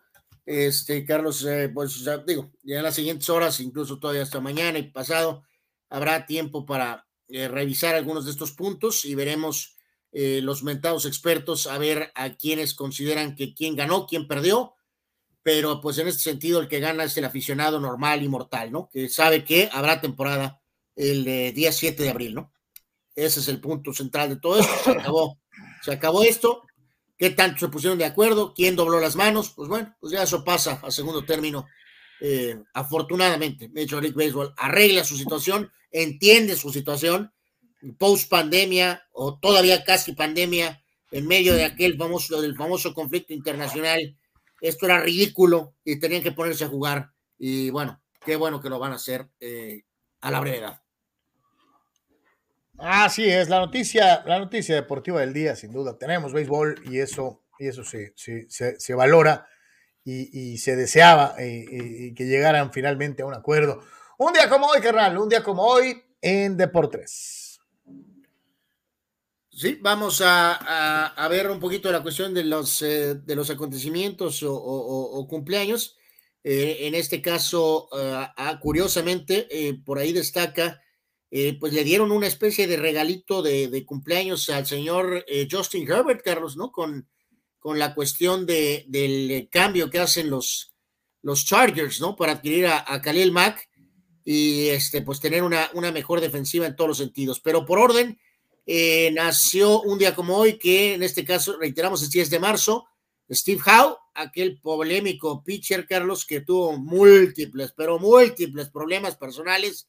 Eh, Steve Howe nació un día como hoy, pero de 1958, tremendo centro en la época de oro de los San Francisco 49ers de los 80s, el centro Jesse Sapolo, eh, cumpleaños el día de hoy, 1961 John Cangelosi, pelotero de grandes ligas, nació en el 63. Eh, uno de los de veras mejores jugadores eh, defensivos, eh, no nada más como corner y como safety, Carlos, que a regreso de equipos especiales, una leyenda. Rod Woodson, cumpleaños el día de hoy, el gran jugador de los Steelers que después estuvo con Ravens, Raiders, 49ers, pero en el balance total es de alguna manera considerado como Steeler. Qué jugadorazo era Rod Woodson, ¿no? Oye, qué, qué, tristeza, ¿no? Para, digo, mucha gente no, no, lo agarró de buena manera y nada, pero aquellos Steelers fueron muy competitivos en su era. Eh, y, y, no pudo ganar, no pudo ganar un campeonato. Y finalmente lo hizo con el odiado rival que fueron los Ravens, ¿no? Sin embargo, eso no le quita jamás que sea considerado uno de los más grandes en la historia de los bueno, Si sirve de consuelo, Carlos, a lo mejor en, la, e, en aquella, o sea, eh, pues creo que cuando es el principio de era Raven, ¿no? No sé si ya eh, había agarrado tanto vuelo la rivalidad Raven, ¿no? Pero, pero bueno. Ahora, yo te digo, pocos equipos tienen la suerte de que después de la partida de Woodson, pues se te apareciera por la Malu, ¿no? Este, eh, eh, pues hasta cierto punto sí, pero reitero, lo de, lo de Woodson es impresionante, gran corner al principio de su carrera y después se convirtió en un gran safety. Este, recordemos que también superó una lesión muy severa en aquella temporada que llegaron al Super Bowl, ¿no? Que regresó a jugar contra los vaqueros, aunque claramente a lo mejor no estaba eh, al 100%. Eh, cumpleaños también el día de hoy, Mike Timlin, pitcher con múltiples equipos, Toronto, Boston, entre otros. Eh, buen relevista, Mike Timlin, nació en el 66 campeón de la serie NASCAR, piloto Matt Kenseth, nació en el 72, catcher de los padres, entre otros equipos, Carlos, Ben Davis. Bueno. Yo lo recuerdo muy bien, Ben Davis. Bueno, felicidades, Ben Davis. Eh, pues quedó a deber. Eh, leyenda de la gimnasia norteamericana, la gran Shannon Miller, cumpleaños el día de hoy, nació en el 77. Petardo, gran petardo que estuvo en las Águilas del la América, Enrique Vera. Enrique Vera, nadie se acuerda de él más que nosotros. Enrique Vera, creo que refuerzo en la era del petardo en América, el, este, el, ¿cómo se llamaba este, este, este técnico? El Pelado Díaz. Bueno, eh, no sé ni por qué estás en la lista, Enrique Vera, pero... Una de las peores etapas del América en su historia. Eh, la etapa del Pelado y sus múltiples refuerzos fueron un desastre. Eh, cumpleaños el gran Samuel Eto'o, error grave del Real Madrid y después no lo recordó, pero, pero permanentemente. Eh, Manny dice que él sí recuerda a Enrique Vera. Gracias, Manny. Ahí ya, ya somos tres, este, por lo menos. Eh, cumpleaños también Diego Coloto, defensa que estuvo en Atlas, Tecos, y en el fútbol de España con el Depor. Eh, ala cerrada con eh, Nueva Inglaterra, Dallas, Martelus Bennett, nació en el 87. Gran jugador croata, Iván Rakitic con el Barca, ahora en Sevilla eh, cumplió eh, años, nació en el 88, actual jugador de los Bulls, Zach Levine, nació en el 95, y el joven mariscal de campo de los Chargers, Justin Herbert, nació un día como hoy, pero de 1980, perdón, 98, 98. Qué nació Justin Herbert. Qué roco eh, estamos. Y pues tiempo no perdona. Y un día como hoy, pero del 83, el señor Walter Alston legendario manager de los Dodgers, ingresaba al Salón de la Fama. Así que algo de lo más de, este, destacado un día como hoy. Dice por acá nuestro carnalito Eduardo San Diego, qué privilegio ser pelotero, muchachos. Los tratan como príncipes y sus arreglos son de reyes, dice Eduardo. Eh, eh, sí, chiqueados los peloteros en muchos sentidos y quieren más, ¿no? Víctor Baños dice, Steve House cerró el sexto juego de la World Series del 81 cuando nos echamos a los Yankees. Eh, mi querido Víctor, eh, siempre este, gracias por, por el recuerdo. y yo nada más recuerdo los múltiples castigos y suspensiones del señor Steve Howe, ¿no? Que eh, utilizaba una sustancia muy de moda en los ochentas y que todavía persiste en estos momentos. Dice Juan Antonio, vemos una ruleta, veremos a una ruleta de varios equipos AFC ganándole Super Bowls a Rodgers y a Prescott. Pues sí, decíamos, sale uno y otro, tendrá que enfrentar en el Super Bowl a Buffalo, a Cincinnati, o a Kansas, o a Denver. Este, bueno, pero fíjate, Carlos, y ahí los, los, pero, pero es importante, ¿eh? los Rams son los campeones, ¿eh, Carlos? Sí, señor. Y este, sabemos que ese equipo no se va a tentar en gastar. Entonces, podrán menospreciarlos, pero los campeones son los Rams. Y para pasar al Super Bowl, Rogercito y el pobre Dakota probablemente tendrán que pasar por LA. En la Fórmula 1 tenemos la parrilla de pilotos completa, carnal, finalmente. Ya estamos a tiro de piedra al inicio de la temporada. Eh, ahí está Checo Pérez todavía.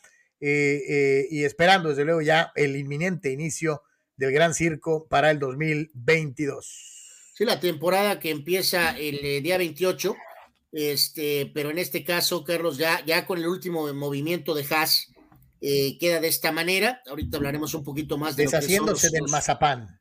Los, los test este, de, de, hoy y, un poquito ahí tras bambalinas de lo que pasó con ahora sí prácticamente el cuadro completo de, de pilotos pero este, pues en este caso, eh, reiteramos, entonces así, así quedó esto, ¿no? Con Hamilton y Russell en Mercedes, Lando Norris y Richard en McLaren, este, Ocon y Alonso en Alpine, eh, Gasly y Sunoda en Alfa Tauri, Magnussen y Schumacher, eh, Mick Schumacher en Haas, en Williams, Albon y Latifi, en Aston Martin, Bottas y Shu, en Ferrari, Leclerc y Sainz, en Aston Martin,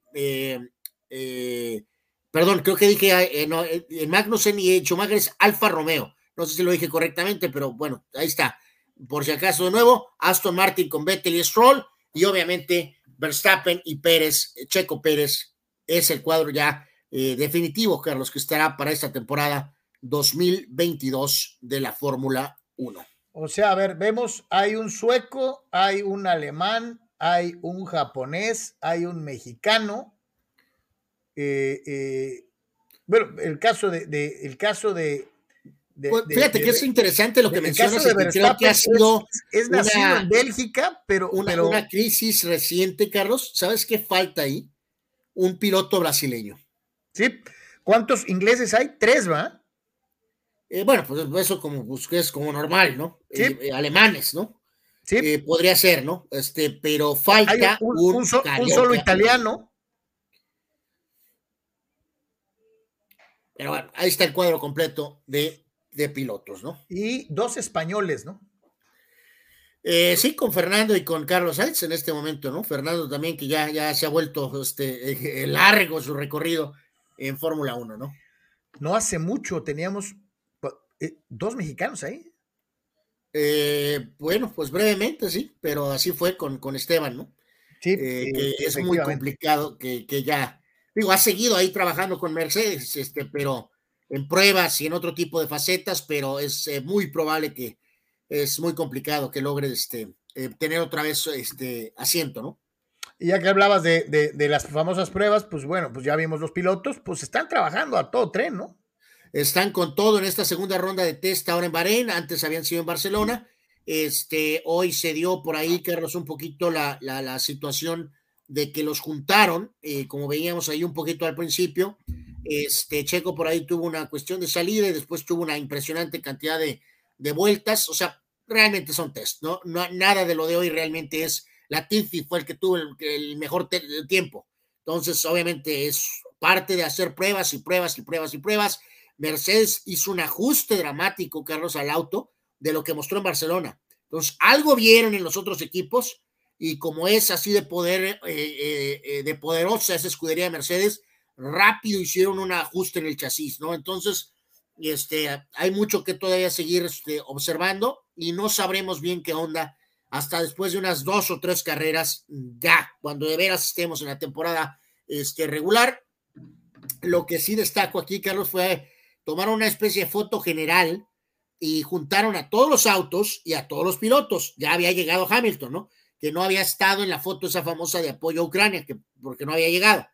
Este, pero ahora no pudieron tenerlos a todos y se me hace raro que hayan tomado estas fotos promocionales. Ahí está. Eh, considerando que Richard estaba enfermo, Carlos. Pues debieron de haberlo esperado un día de perdida, ¿no? Para tomar estas fotos y todas estas secuencias.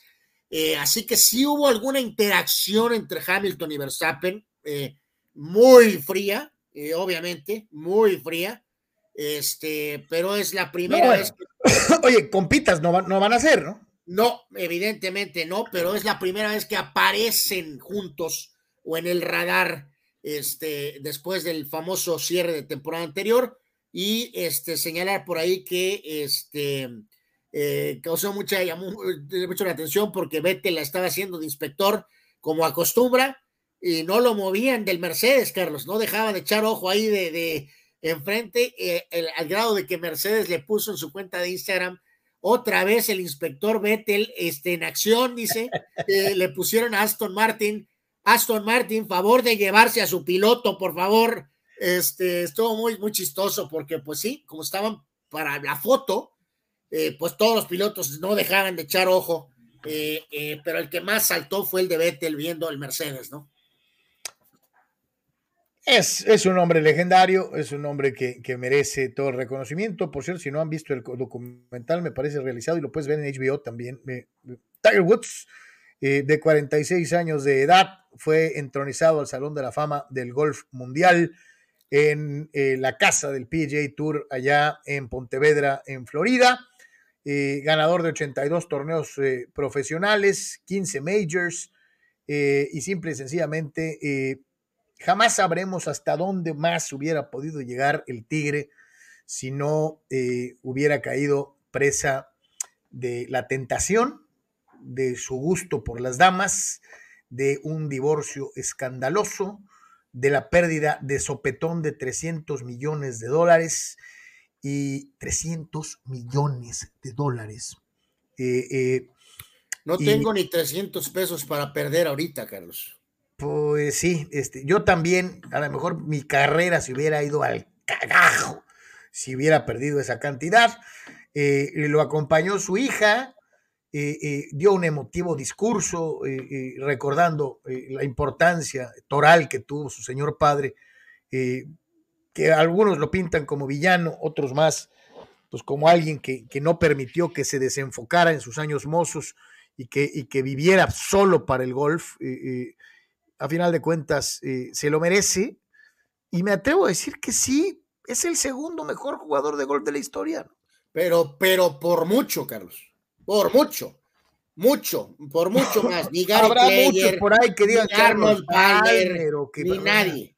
Solamente está Jack Nicklaus por encima de él. Este, y si hubiera tenido un desarrollo normal, Carlos, de su vida, si no hubiera habido el divorcio, este, eh, él hubiera pasado a Nicklaus, Carlos. Lo hubiera pasado. Eh, pero simplemente entre el, entre el divorcio, la lana, eh, la cuestión de lesiones, que todo tiene una razón de ser de ese conflicto personal, este, y ya llegó una situación eh, imposible superar la marca de 18 majors de Jack Nicklaus, pero él es el que está más cerca y este, sus 82 victorias totales, es una leyenda en toda la extensión de la palabra Tiger Woods, merecido y obvio reconocimiento como integrante del Salón de la Fama en esta eh, camada. Eh, también ingresó el excomisionado Tim Finchen, eh, que vamos a decir fue el comisionado en la era Woods, por decirlo de alguna manera, que hizo una gran labor también como comisionado, Tim Finchen, y la tres veces campeona de la Virtual de Estados Unidos, Susie Maxwell, y a la fallecida Marion Hollins, una visionaria que se convirtió en la primera mujer que desarrolló campos de golf reconocidos de golf, también ingresó. así que bueno, pues ahí está esta, esta ceremonia y pues una mega leyenda, Carlos, que pudo ser todavía eh, la máxima. Pero bueno, sí, sí, sí. Pues, eh, no sé si ya aparecieron cosas. no sé si ya viste el documental, este, eh, eh Anuar. no sé, ¿ya viste el documental? No, no lo he podido ver, Carlos. Créeme que no es, es buenísimo. es desgarrador en ciertos puntos. No tuvo una infancia normal. El padre era obsesivo. Eh, pero creó al, mejor jugador de su época, ¿no? Eh, eh, pero, pero, pero, pero, Carlos, cuando eres el segundo ganador en Majors en la historia, segundo mejor jugador de todos los tiempos, eh, pues te digo, pues al final esa, esa situación, sabemos que son casos obsesivos, hay muchos, ¿no? Casos obsesivos que funcionen, hay muy pocos. Y aquí, vaya que funcionó, ¿no? Efectivamente, bien, bien ganado, bien merecido, eh, Don Tiger Woods, eh, en esta circunstancia, eh, dentro de lo que es precisamente su llegada al Salón de la Fama del golf internacional. mientras tanto, pues le damos una repasada, ¿no? A los cambios en la NFL. No, pues aquí nos saltó este gráfico que tenía la gente de NFL, me parece creo que en Fox, este, que nada más pues puntualizaba, ¿no? Este tema de los eh, movimientos que ha tenido eh, Indianápolis, Carlos, recientemente, ¿no? Eh, que vamos a ver qué pasa ahí, van con alguien joven o van a ir con el petardazo de Trubisky. Andrew Locke vino a la final de su carrera por la cuestión de lesión, nunca llenó la expectativa, o sea, buen coreback Locke, pero nunca pudo ser ni remotamente Peyton Manning. Jacoby Brissett, que fue pues ahí parche por la cuestión de Locke, apareció el último año de Philip Rivers, fueron por Carson Wentz y Babalu, le dieron crán, lo enviaron a los Commanders de Washington y ahora pues sabrá Dios quién diablo será el coreback en la siguiente temporada de los Colts, ¿no? Así que pues sí, ha sido una situación eh, pues ahí de, de, bastante, bastante movimiento, ¿no? Hay, hay, hay corebacks eh, que no pasan de pues, ser de complemento, ¿no? Este, digo, la, verdad. Dice Eduardo Sandiego, ¿qué personaje de la Fórmula 1 ahorita creen que podríamos ver en 30 años con la película de su vida? Hamilton. Bueno, más bien, Hamilton ya la tiene asegurada, Carlos. Eh, y obviamente, pues el tema de, de, Verstappen, ¿no? Pues Verstappen va, que va para allá, Carlos, ¿no? Y quien no sé si le hagan su película, pero ya la hizo o se la va a hacer, eh, es Alonso. Eh, Alonso tendrá que eh, pelear a Carlos hasta el resto de sus días diciendo que él era, es mejor que Hamilton, ¿no? Que Hamilton ganó por el auto y, que esto y que el otro y que esto y que el otro. Esa, esa rivalidad va a ser de, por vida, ¿no? Este, nunca aceptará Alonso que Hamilton es mejor, este, pero bueno, pues el, el punto es que Hamilton manejó mejor su carrera y se puso en una mejor posición, ¿no? Y Alonso no lo hizo se equivocó y pagó el precio. Eh, vamos a llegar a la conclusión del Deportes de hoy, agradeciendo como siempre que nos haya acompañado, a todos y a cada uno de ustedes, donde quiera que se encuentren. Eh, vamos a ver que nos trae la internet, eh, día frío, dicen que va a llover, cuídese mucho, de manejar, tenga cuidado. y hablamos de día frío, pero pues ni cerca de este, de este frío, ¿no? Eh, pues sí, acá con este amigo, eh, acá en la, pira, en la pirueta, a ver si la podemos ver ahorita una vez más. Luego estos tres fulanos se lanzan. Este, y pues, pues bueno, tres petardazos, pero, pero se divirtieron. Estos amigos son bravos, los, los del paracaídas, ¿no? E, este carnal se cree Tom Cruise en, en, Mission Impossible. Eh, pues sí, sí, sí, totalmente, ¿no? Este, mi reconocimiento porque logran pues dominar esta, especialidad. Y luego acá vienen estos, eh, eh, pues con, la, con las maromas caseras, eh, pero a otro nivel. pues será el Si los amigos se quitan, sí se anda partiendo su mandarina, ¿eh? ¿Qué tal esta dama, Carlos? También, el fulano es el que está abajo y la dama es la que después se lanza. ¡Wow! Y esta, Carlos, ve este petardo. Oh, no, no, no, no, eso es jugársela de a gratis. Ve a petardo.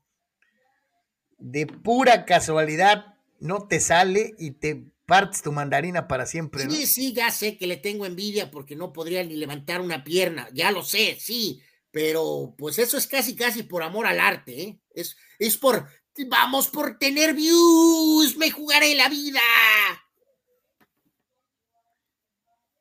No me cae el 20, no, no me la creo, pero bueno, en fin. En nombre de todos los que trabajamos para ustedes, Deportes de hoy, muchísimas gracias. Lo invitamos a que por favor nos acompañe igualmente el día de mañana.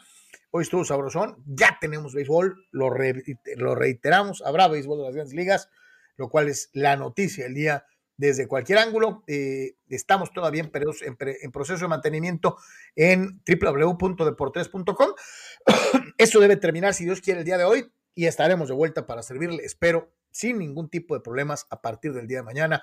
Ya sabe, todo lo que necesita saber de deportes está en www.deportres.com, nuestra casa en el mundo digital. Anuar, muchas gracias. Eh, gracias, gracias a todos, Carlos. Este, pues reiteramos, ¿no? Eh, mientras este, eh, tenemos ya la situación de estar bien, bien, bien en lo de la página, normalmente, pues directito, ¿no? Pueden seguir el contenido este, en Facebook, como ya lo decías, o si no en YouTube o en Spotify, en fin, apóyenos, síganos en las diferentes redes sociales, ¿no? Gracias a todos, pásenla bien.